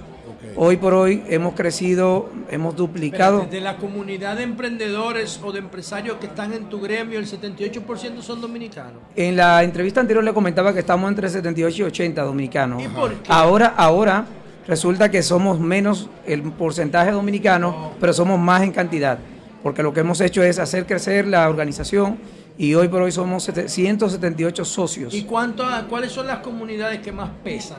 No necesariamente las más grandes, pero Eh, bueno, está República Dominicana en primer lugar, luego tenemos la comunidad colombiana, ecuatoriana, eh, bolivianos tenemos unos cuantos. ¿cuáles gra- las comunidades latinas en España? ¿Cuáles son las más grandes, las tres más grandes? Eh, ahora mismo, porque ha cambiado mucho el tema de la inmigración, ahora mismo tenemos una comunidad venezolana que es muy, Sí, muy, muy amplia. la crisis de Han- han crecido, situación exa- de ellos, sí. exactamente. En términos latinos, eh, hablamos de los ecuatorianos en primer lugar. ¿Ecuatorianos? Ecuatorianos, son, es la comunidad más grande que hay Que en no España. y ecuatoriano y Ecuador necesita visa. ¿y por qué Oye, oye, qué, con- oye, qué ¿Qué contradicción. tiene eso? Eh, la migración, la- eh, a ver, eh, digo que va, eh, hay un proceso, hay una transición ahora mismo.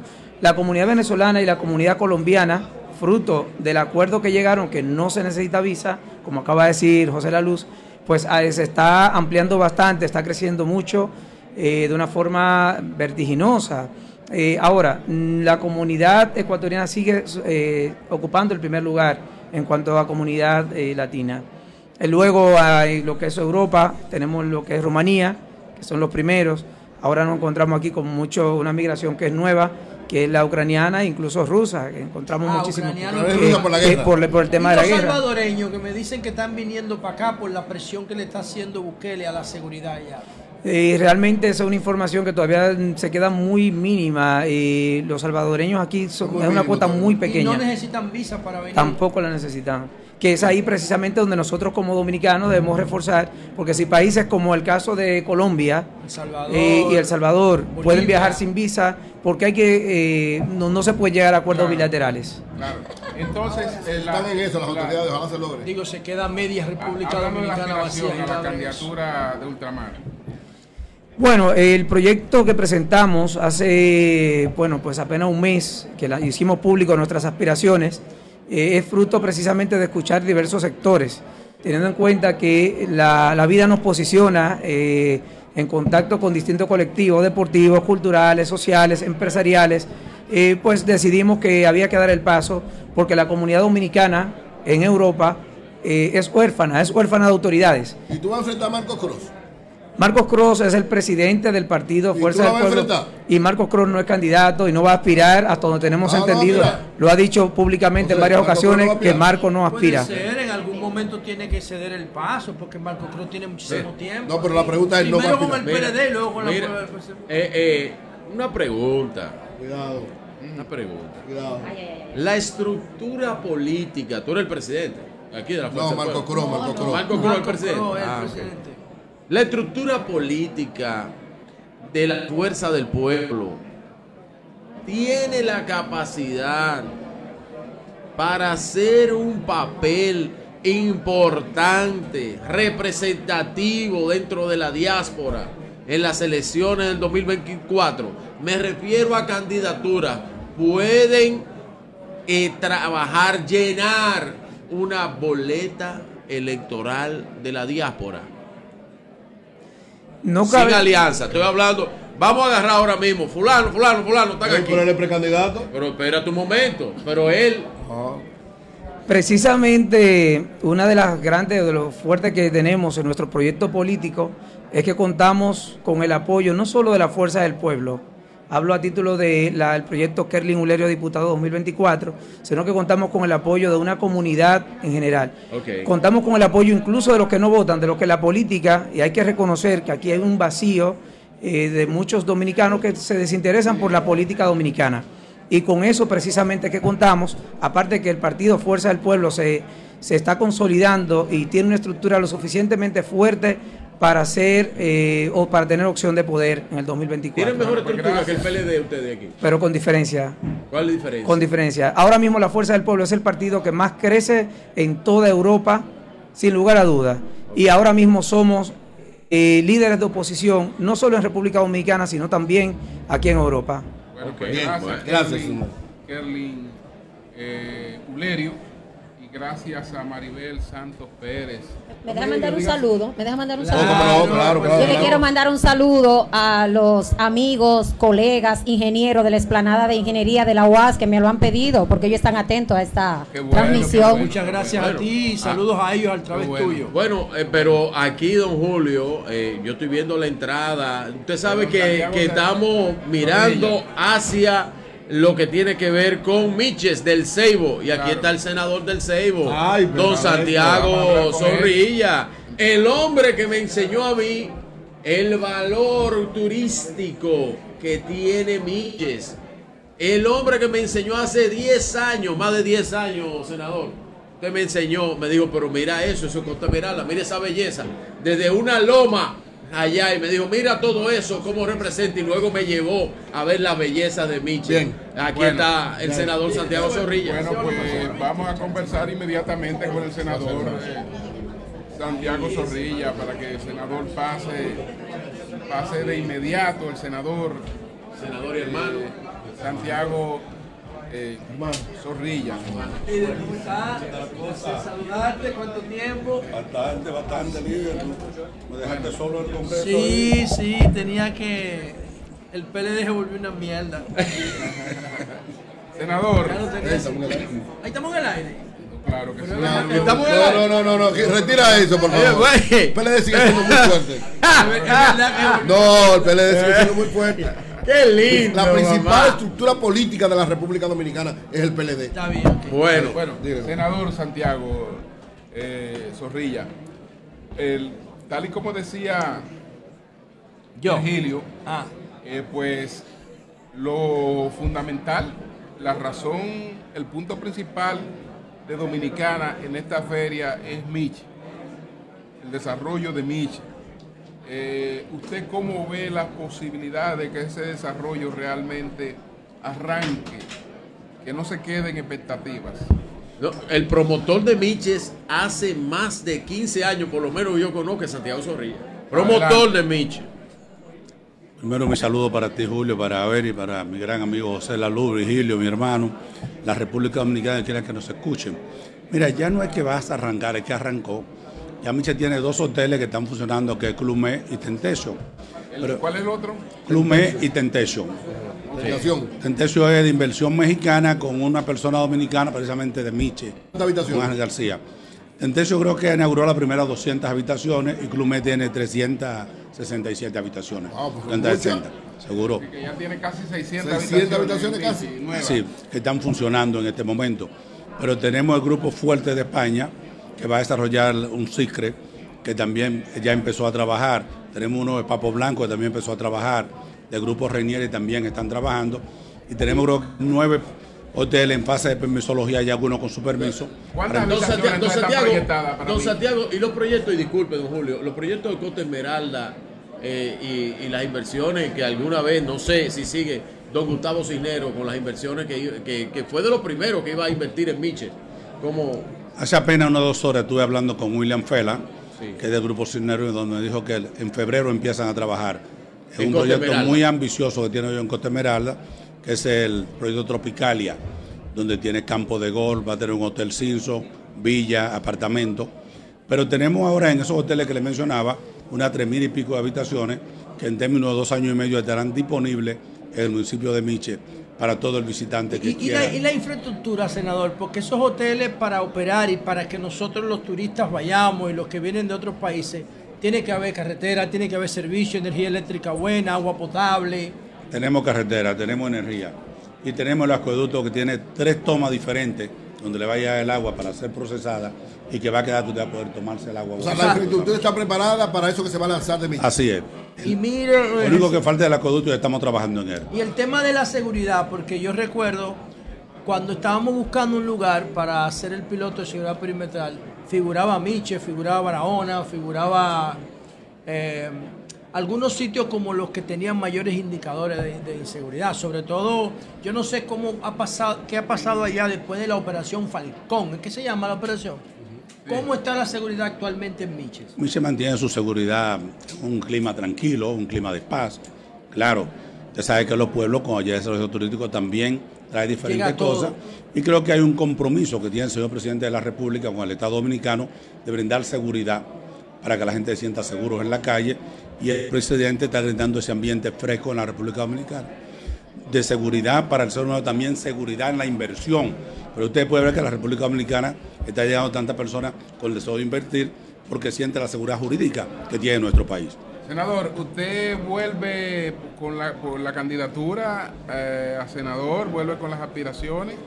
Yo siempre mantengo las aspiraciones, yo entiendo que nosotros estamos dados a servirle a un pueblo, a trabajar a favor de un pueblo, y mientras Dios y el pueblo 12 quiera, senador, pues Santiago 12. seguirá siendo senador. ¿Qué usted- ¿Y qué usted le recomienda al ingeniero Roberto Rodríguez que me dicen que se está Ay, dando su vueltecita por ahí venía permanente don por ahí? Es un derecho que le asiste, es un ciudadano de la provincia del Ceibo. Compañero. Un compañero, un amigo, y si él entiende que tiene que quiere aspirar, pues tiene el derecho a aspirar, por Eh, supuesto que sí. Don, don Santiago, los proyectos, eh, Miche tiene montaña.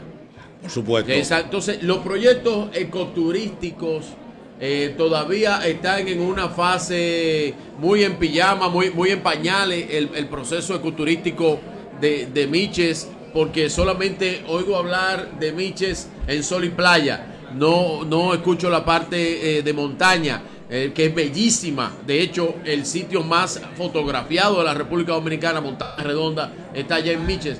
¿Qué, qué tenemos para el ecoturismo que pudiera ser uno de los pocos puntos turísticos que converjan las dos, las dos cosas, tanto playa como ecoturismo? Dilio, tal como lo dice aquí, República Dominicana lo tiene todo y Ah, algo sí. más. Hacia la provincia del Ceibo. La provincia del Ceibo tiene playa, Cotemeralda, una playa hermosa. Sí, sí. Tiene unos 35 kilómetros de playa interrumpido, todo bañable. Montaña Redonda, el sitio más fotografiado, como tú lo acabas de decir.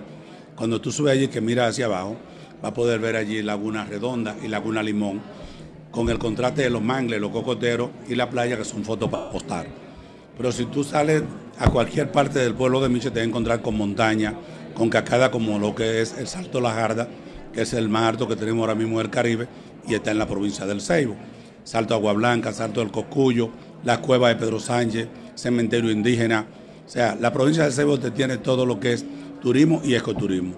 Y para hacer un cine tour en el municipio de Santa Cruz, tú sales del Dulce de Tula, que es muy conocido, Claro. llega a la Basílica, más de 500 años de historia, el Mavil, que data de los años 1800, el monumento a la madre de nuestro padre de la patria, Juan Pablo Duarte, que don Manuela era del Ceibo, llega la Cruz de Asomante, la batalla de Palo, seguro, del Ceibo, la batalla de Palo Hincado, y termina en la Plaza de Toro, que ya hoy día estamos construyendo para el deleite de todos los visitantes. Una pregunta, el, el Cedro es un distrito municipal de ustedes, ¿verdad? Sí. Ahí es que están los No, el Ceibo es No, un municipio. Cedro. Al Cedro sí. ¿Cómo se llama el área donde van ahora todos los proyectos? Ese es el Cedro. Quedan en el Cedro. Ah, porque uno de los, el diputado de ustedes de allá me decía que debería ser la expansión no de Miches turística, sino de El Cedro. Bueno, lo que pasa es que en los municipios, el municipio es Miche y los dos distritos son La Gina y El Cedro. Claro, si buscamos una demarcación territorial, todos los proyectos hoteleros están quedando En el Cedro. en el Cedro, con excepción de Tentation, ¿La intención de estar? en Miche. En Miche, ah, Sí. Senador, ¿en su provincia hay algún monumento que rinda homenaje a la espada de la independencia? Bueno, nosotros tenemos allá lo que es el monumento de Palo Hincado, que fue donde se libró aquella batalla, donde se dio aqu- aquella famosa palabra de Juan Sánchez Ramírez, de pena del soldado y pena del temor, el soldado que mira hacia atrás, que se libró una Aunque gran batalla allí, aunque aún fuese yo mismo.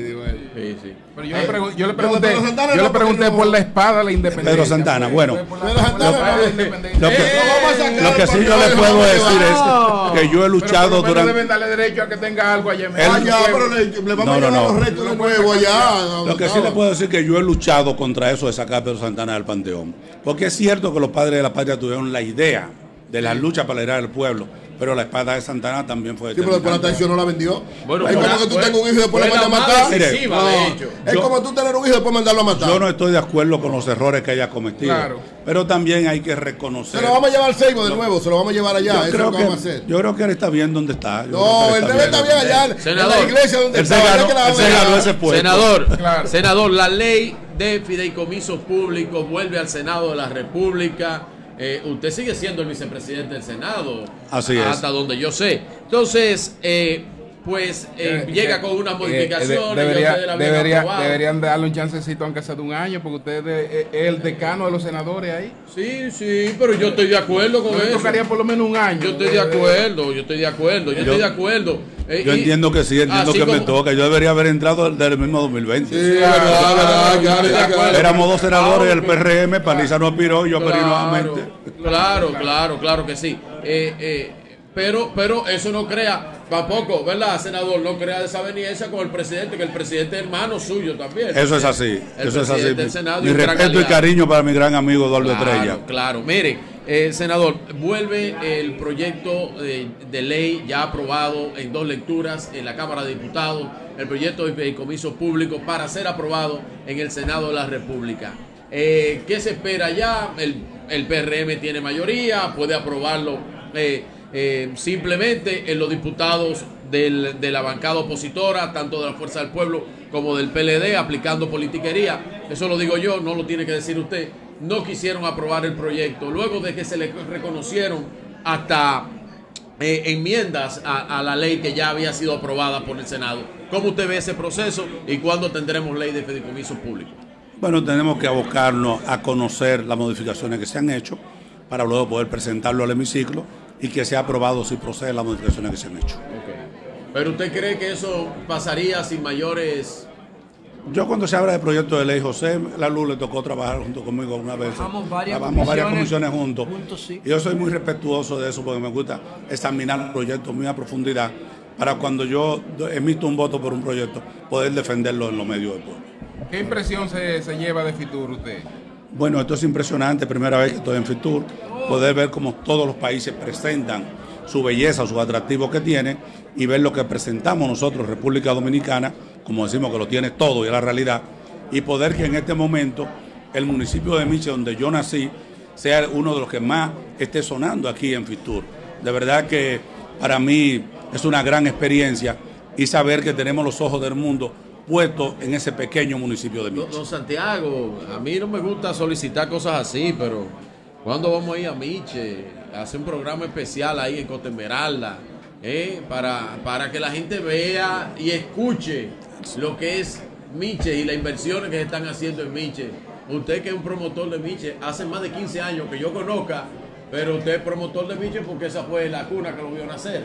Entonces, Así es. ¿Cuándo el sol de la mañana va a ser una cosita ahí? A partir del día 27, yo llego el 25, el día que ustedes me pongan, la fecha la ponen ustedes. Ah, bueno, muchas gracias. Prepárense que lo, lo vamos, a invitar, vamos a ir para allá. Muchas gracias, para allá. muchas gracias, senador eh, Santiago Zorrilla. Muchas gracias. Gracias a ustedes. Vicepresidente del Senado. Sí, senador. Próximo presidente del Senado, Vamos, próximo a hacer, vamos a hacer esta pausa. Cambio y fuera. José hermano.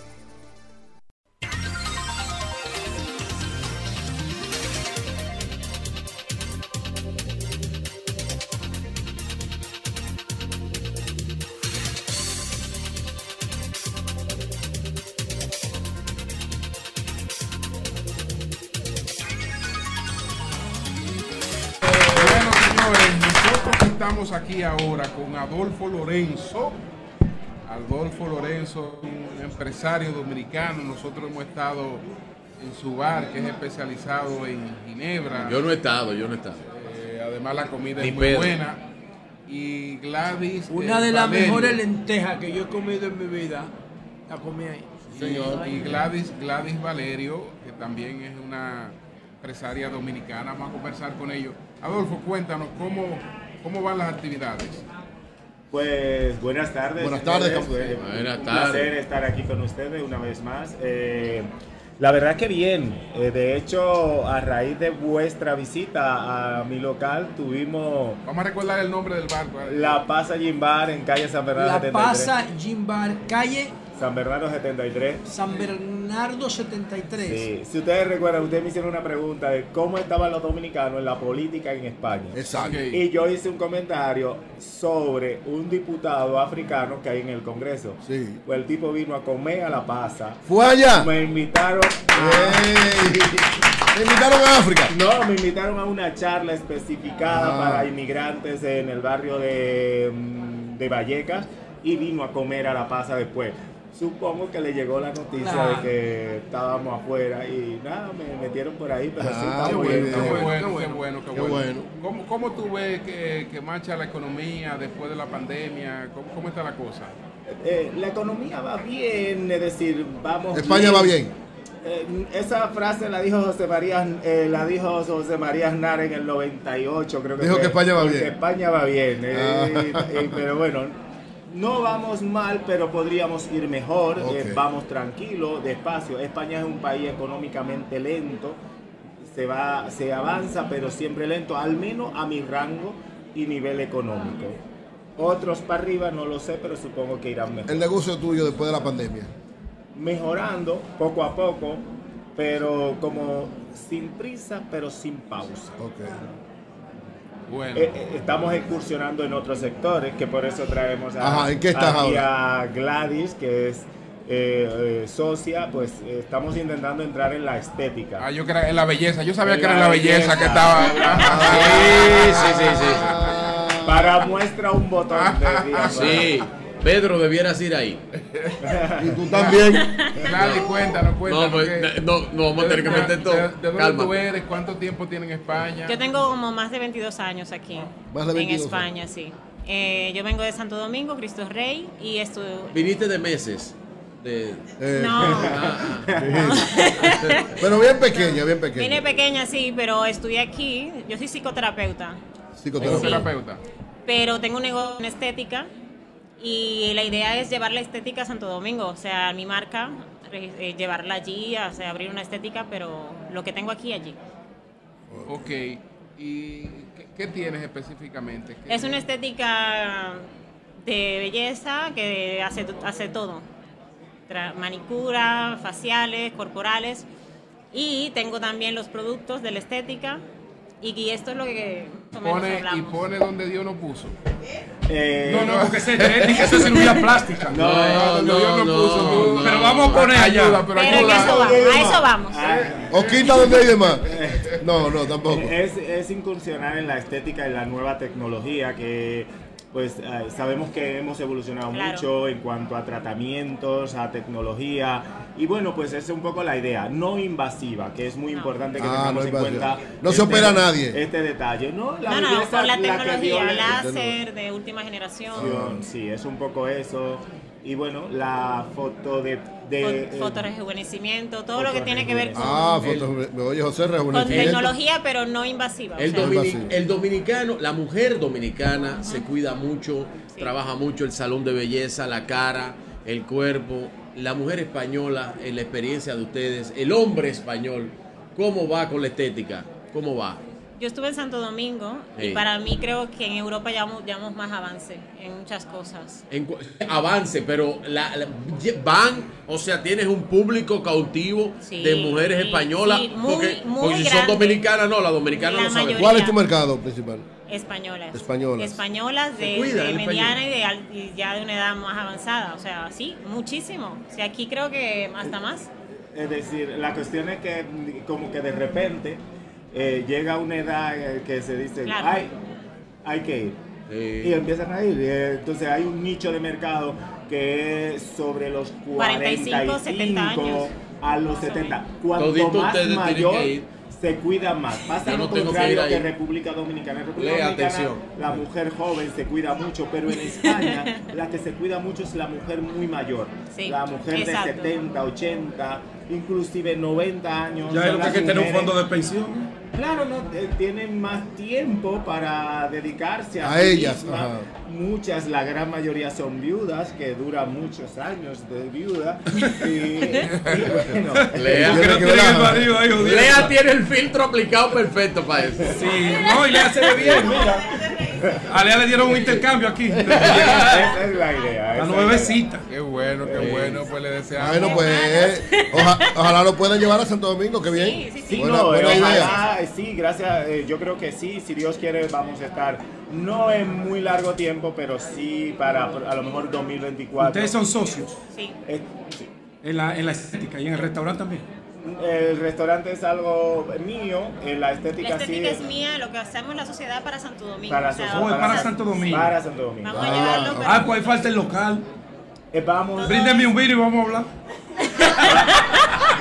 Ah, pero ven acá, pero. De hecho, vamos en marzo, vamos Sí, en marzo vamos a en República marzo, Dominicana Vamos a hablar. para hablar de ese tipo de cosas. Nosotros vinimos a comunicar este, y Pedro vino a hacer negocio. No, pero ¿eh? No, porque la inversión de, de los dominicanos radicados en España para Santo Domingo.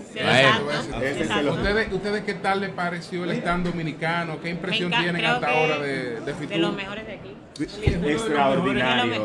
Creo el, que- el stand es el, el más impactante y más atractivo de todos. Honestamente, si pero- te das una vuelta, dices. El Pero ya no solo la estética, también el ambiente, el murmullo, el, merengue, el el- meneo, la- la- todo lo que- la gente, Todo. yo creo que impresionante, absolutamente. También la ubicación. Hombre, la Es verdad. ubicación es importante, pero, Muy eh, estratégica. estar en la entrada da mucho.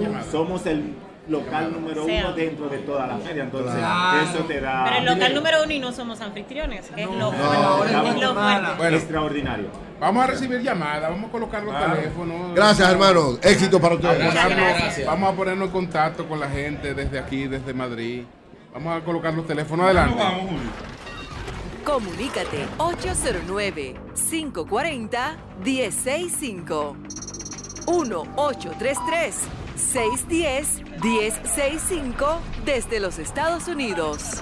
Sol 106.5, la más interactiva. Interactiva.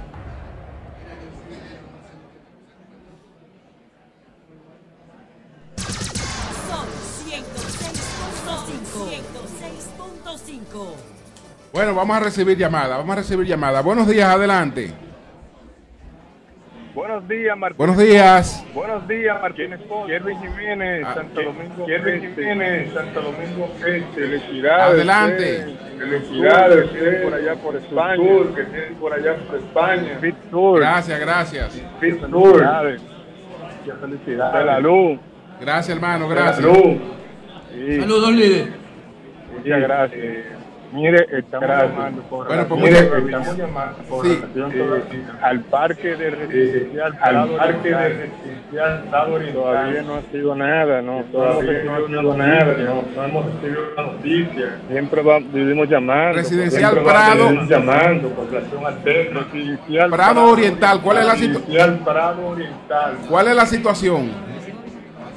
Bueno, eh, Martínez Pozo, nosotros necesitamos un parque. Pozo, nosotros necesitamos un parque. El parque, el parque. Las, áreas, las áreas verdes tenemos las áreas verdes tenemos identificadas hace mucho tiempo y al día bueno. de hoy todavía no hemos recibido al día de hoy todavía no hemos recibido una comitiva de nada en el sentido ya Bueno, sea ahí está su llamado para que- ministerio- ya sea el Ministerio de Deporte, el Ministerio de Deporte, con el ayuntamiento, con el ayuntamiento. Sí, sí. Bueno, esperamos que las autoridades atiendan ese llamado. Buenos días, adelante, buenos días.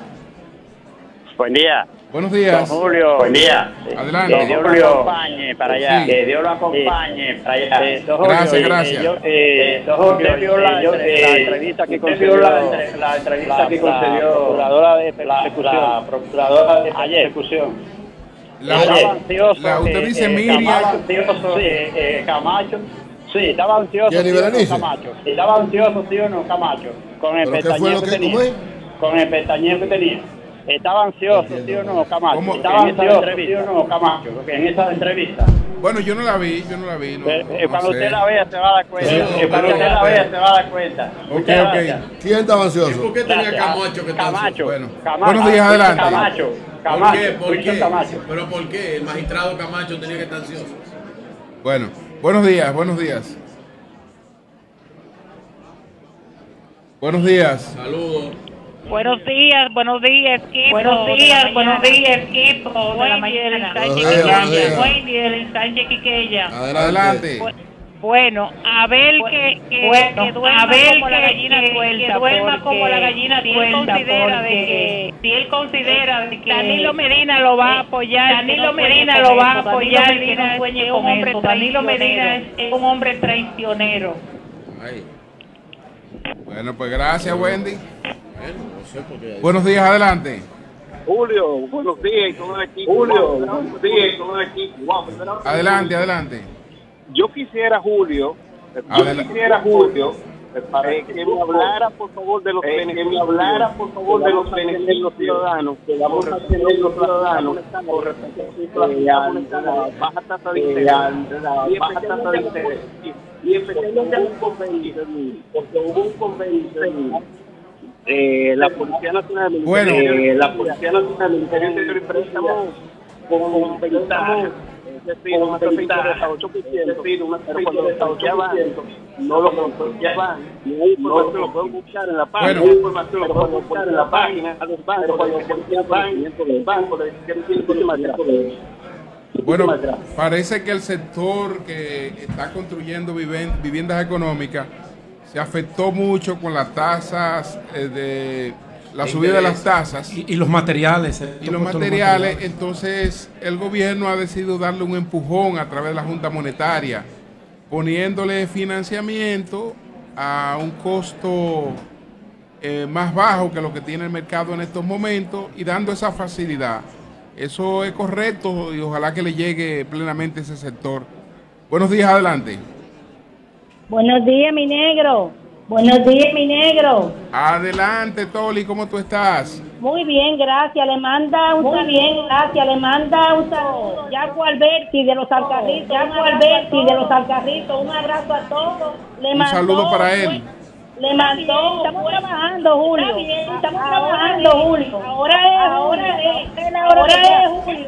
De ya. Qué, qué bueno, qué bueno. Todas las personas, los todas las personas, estamos unidos a la candidatura, estamos unidos a la candidatura de realidad para trabajar, que se haga realidad, para trabajar y recoger la dignidad de los alcaldes, recoger la dignidad de los alcaldes, porque los alcaldes, Julio, un gerente, un gerente que es ejemplar, nunca es ejemplar, nunca es partido, y oyendo partido, para oyendo Bueno, gracias, gracias, gracias, Toli. Muchas, muchas gracias, Toli. Buenos días, adelante. Buenos días. Sí, buenos días, Julio. Sí, Adelante. buenos días, Julio. Sí. Yo, yo quiero que tú me pongas en contacto con... Yo quiero que tú me pongas en contacto con de ustedes. La encuestadora de yo quiero, yo quiero promoverme, Sí. yo quiero, yo quiero promoverme a la presidencia de la República. A la presidencia de la República. Y en Sí. eso que ellos son buenos promoviendo gente. Y en eso que ellos son buenos promoviendo gente. Porque en a la realidad... A la realidad de lo que pasa en el país. Muy lejos de lo que pasa Sí, en el está país. bien. Tú eres de la fuerza del pueblo y llamaste dile- para hablar esa vaina. Dile Ya, a quien está te bien. mandas esa Sí, campañita sí. que se faje a trabajar Sí, sí. para que ponga a crecer su partido. Exactamente. Y que deje esa campañita sucia. Ya, Buenos días, adelante. Que deje eso. Supéralo, mijo. Supéralo. Bueno, Llama todos los días para hablar de esa vaina. Adelante. Julio, bueno, Julio, Sí. si Danilo Medina, si Danilo Medina hubiese sido traído, Leonel Fernández no hubiese sido presidente, Leonel Fernández no hubiese sido presidente, yo no entiendo la preocupación de la gente, yo no entiendo la preocupación de la fuerza del pueblo, el mejor estratega lo tiene Abel, el mejor estratega lo tiene Abel, Abel presidente del 24, Abel presidente del 24. Pues gracias a ti. Buenos días, adelante. Buenos días. Gracias al comando de camp- gracias al comando de campaña de Abel por Buenos días, buenos días. Saludos. Buenos días. Aló. Buenos días. Buenos días, Julio. Buenos días. Adelante. Buenos días, Julio. Buenos días. Buenos días.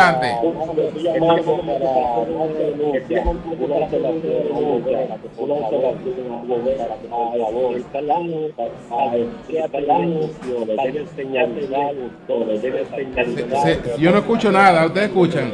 Ustedes escuchan. Hermano. Yo no entiendo el- lo que él comentó ni don Julio. No, no se escucha bien. Vamos, vamos con la otra. A ver. Buenos días, adelante. Buen día, Julio. Buen día Buenos para días. todos. Buen día, Julio. Buen Sí, día para todos. Adelante, adelante. Un llamado, Julio, a Carlos Guzmán. Un el llamado, alcalde. Julio, a Carlos Guzmán, el Norte. No Santo están Domingo rotuladas las calles. No están rotuladas las calles.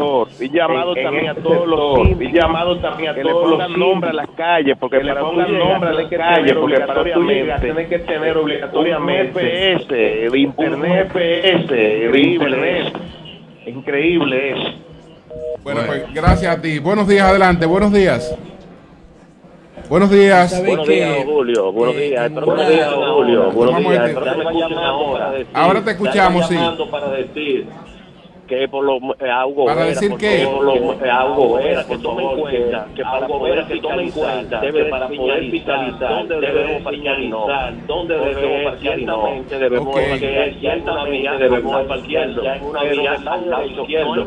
pero del lado de ningún letrero que diga que no parquee por favor ningún letrero que diga que no parquee para que no te dañen tu gestión termina de señalizar no te gestión termina de señalizar. Ok ok. José ibas a decir algo. La normativa lo señala ¿eh? el presidente estaba en una rendición de cuentas y en el interior del país, creo que Santiago, Puerto Plata, no sé.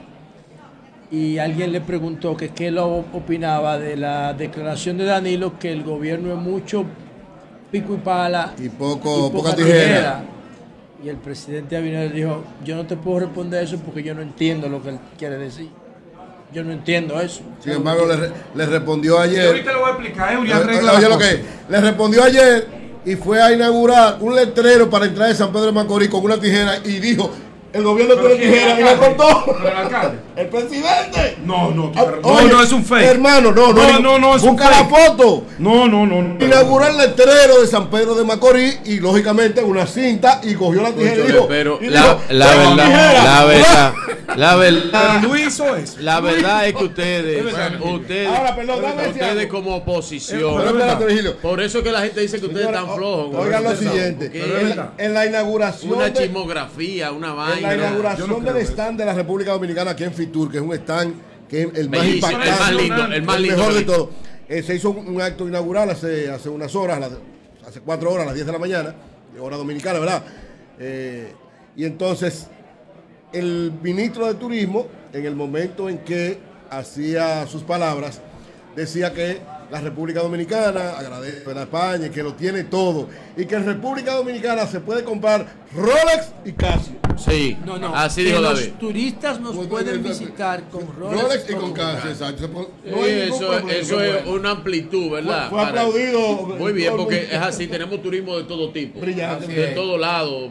Nosotros podemos recibir todo tipo de turismo. Tenemos desde el turismo más económico hasta el turismo más eh, costoso y más especializado. Y este evento no solo mueve turismo, sino mueve inversiones que tienen que ver con bienes raíces, es decir, todas las áreas que se crean alrededor de los proyectos turísticos es también bienes raíces que se negocia, que se hacen todas las cosas. Y además va a aumentar la relación comercial entre República Dominicana y España, que es sumamente importante en todos los órdenes. Buenos días, adelante, buenos días. Buenos días. Buen día, Julio. Buen día, Julio. Adelante. Josecito de los Praditos, Julio. Josecito de los Praditos, Julio. Adelante. Julio. Eh, sí, Julio. Eso yo, sí. eh, por eso yo vivo hablando que por eso yo vivo hablando que hace cuando un buen gobierno, un buen los que están detrás que por un votar un puesto de a la sindicatura o al senador o al diputado o al senador o al diputado Luis Abinader que es el, senador Delia Piña va a ser campeado por Rafael Arias porque no ha hecho nada pasó la, la, Pascua, nadie lo vio caer la cabeza por ningún miembro de aquí de, de, de Elías Piña y Hernández llevamos a ser senador, llevamos nadie no se dejó ver la cara. Ahora vamos a cambiar por Rafael. senador vamos a cambiar por Rafael. El, me Lorenzo, el, mejor senador que tiene la República Dominicana se llama Iván Lorenzo. Bueno, el más efectivo, el que más trabaja y el mejor de todos. Buenos días, adelante. Mucho cuidado.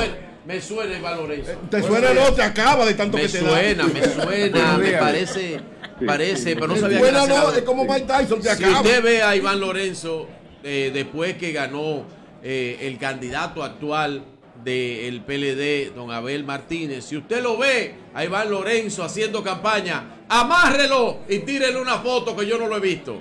Buenos días, adelante. En el PRM no lo va a ver, ¿no? No lo he visto haciendo campaña. Buenos días. Un saludo al, al, al líder de Iván Lorenzo, eh, Domínguez Brito. Quiero, Tampoco eh, lo he eh, visto. Adelante. Quiero eh, una aportación, eh, Julio. una aportación, eh, Julio. Con tema del turismo de eh, en Miche, no se escucha, no se escucha. Eh, en Miche, perfecto. Sí. Y la infraestructura vial. Perfecto. Y la infraestructura vial. Santo Domingo hacia Miche. Domingo desde por Oh, pero fácil, hermano. De, sí, déjeme explicarle. Sí, pero usted tiene el acceso, déjeme explicarle. Usted primero eh, toma la, la, auto, eh, la autovía de las Américas, luego usted cambia hacia eh, la autovía del Este, eh, coge la carretera del Coral, y cuando usted llega a la rotonda hacia Bávaro, cuando llega a Punta Cana, la rotonda hacia Bávaro, usted sigue y esa carretera está en óptimas condiciones, carretera Bávaro Miches. Es un trayecto de unas tres horas y media. Bueno. De Santo Domingo a Miches. Ah, Santo Domingo a Miches. Sí. Buenos días, buenos días. Adelante. Buenos días, buenos días desde Hello. Santiago. Buenos días, buenos días desde Santiago. Buenos días, camarada, buenos días. Adelante. Eh, Eury, de, de eso de camarada. Eury, de, de eso de camarada. Dímelo, camarada. Eh, ¿Cómo es? El único bobón, oiga, yo tengo un bobón de mi hermano y mi amigo. Es que Danilo lo va a mi amigo. Es que Danilo lo va a Que no se escucha, ¿qué es lo que usted dice? Que el único que. Que Danilo, no sé, que Danilo Que Danilo es mi hermano, eso lo sabe todo el mundo, está bien. Vamos a gracias, hermano, gracias. no se escuchó. Buenos días, adelante. Danilo es el mejor presidente que ha tenido la República Dominicana en los últimos 60 años. Buenos días. No, no, si tú quieres ponlo, ponlo de América, ponlo de América, días. es mejor. Buenos días. Cuidado, está Oiga, compitiendo. Buenos días. A Leonel. Adelante. Oiga, Leonel. Y Danilo lo divide el rencor por la ambición. Por, por la ambición, pero tienen algo en común. Pero tienen algo en común. Que los dos gobiernos más corruptos y más ladrones, ellos son los culpables. Así es que, para que lo sepas, que así es. Para que lo sepas, que así es. Lo divide el rencor y lo une la corrupción, dijo Bueno, él. buenos días, Dios la bendiga, señora, y sáquese ese odio, ese corazón para que viva más. Pero ella Buenos no, días. no tiene odio, Buenos días. Oh, sí. Buenos días. Adelante. Buenos días. Sí. Virgilio, ¿y quién hizo esa carretera? Virgilio, ¿y quién hizo esa carretera? Ay, ¿Cuál Virgilio, ay, ¿Cuál Virgilio, carretera? ay, Virgilio. No, la, yo, yo creo que esa Buenos carretera La hizo Danilo. la, la inauguró Danilo Medina. Danilo sí, Medina, no, la- sí, no, claro, Danilo claro. Medina. Yo no soy mequino, ¿eh? El que, el que Bueno. punto por punto ha hecho más en el Pero país. Buenos días. Danilo tuvo ocho años de gobierno, algo tuvo que hacer. Algo no, lo hizo todo. No era el presidente, Bueno, tuvo que hacer buenos algo. días, buenos días. Luis ha podido dirigir la economía también porque Danilo se la dejó fuerte. Buenos días. Bueno, Hello. entiendo que sí. Sí, adelante. Hello. Buen Sí. día desde la Romana. Buen día desde la Romana. Adelante, el más Romana. interactivo. El más interactivo. Señores, cuando, cuando una persona quiere, cuando una persona quiere, dije que, que los pasados vuelvan otra vez. Que los pasados vuelvan otra vez. No son dominicanos. No son dominicanos. No les duele en este país. Está No les duele en este país. Eso es verdad. Gracias. No mire para atrás. Gracias. ¿Para qué? ¿Y ¿Para qué leer un periódico de ayer? Dice el maestro Héctor Lavoe. ¿Para qué leer Bueno, un lo que periódico pasa es que de si, ayer? si el de hoy no tiene letra, hay que buscar Es que el de ayer no te dice nada. Eh, es que- No podemos si hacer. el de hoy no tiene No letra, ¿qué hay que podemos. hacer? No podemos mirar al futuro viendo por el retrovisor del auto. yo no Nunca. voy a. ¿Por qué, no- mirar por retrovisor yo cuando no- tú vas hacia adelante? eh, eh, hacia adelante. Me molesta el ruido. Siempre hacia adelante. Me molesta el ruido. Bueno, Eh, señores. Yo no voy a, a sumarme a esa discusión. No, lo que pasa es que- estéril, lo que de quién es mejor, de quién es peor. Que que tú Hay que seguir trabajando. de atrás. Hay que agradecer a Fitur. Esto ha sido hoy 2023. un encuentro extraordinario. Un gran programa de Sol de la Mañana. Sí, como de costumbre Sí, sí. para toda la República Dominicana y el mundo. Mañana seguimos aquí en Fitur, maestro. Así es. Si Dios lo permite, aquí estamos mañana No otra está- vez desde Fitur. don Julio, no está vehículo en la radio aquí, no. Inmediatamente ahora después. Ah, pero no está aquí en Fitur. Está aparcando bien. Desde República Dominicana. Cambio y fuera.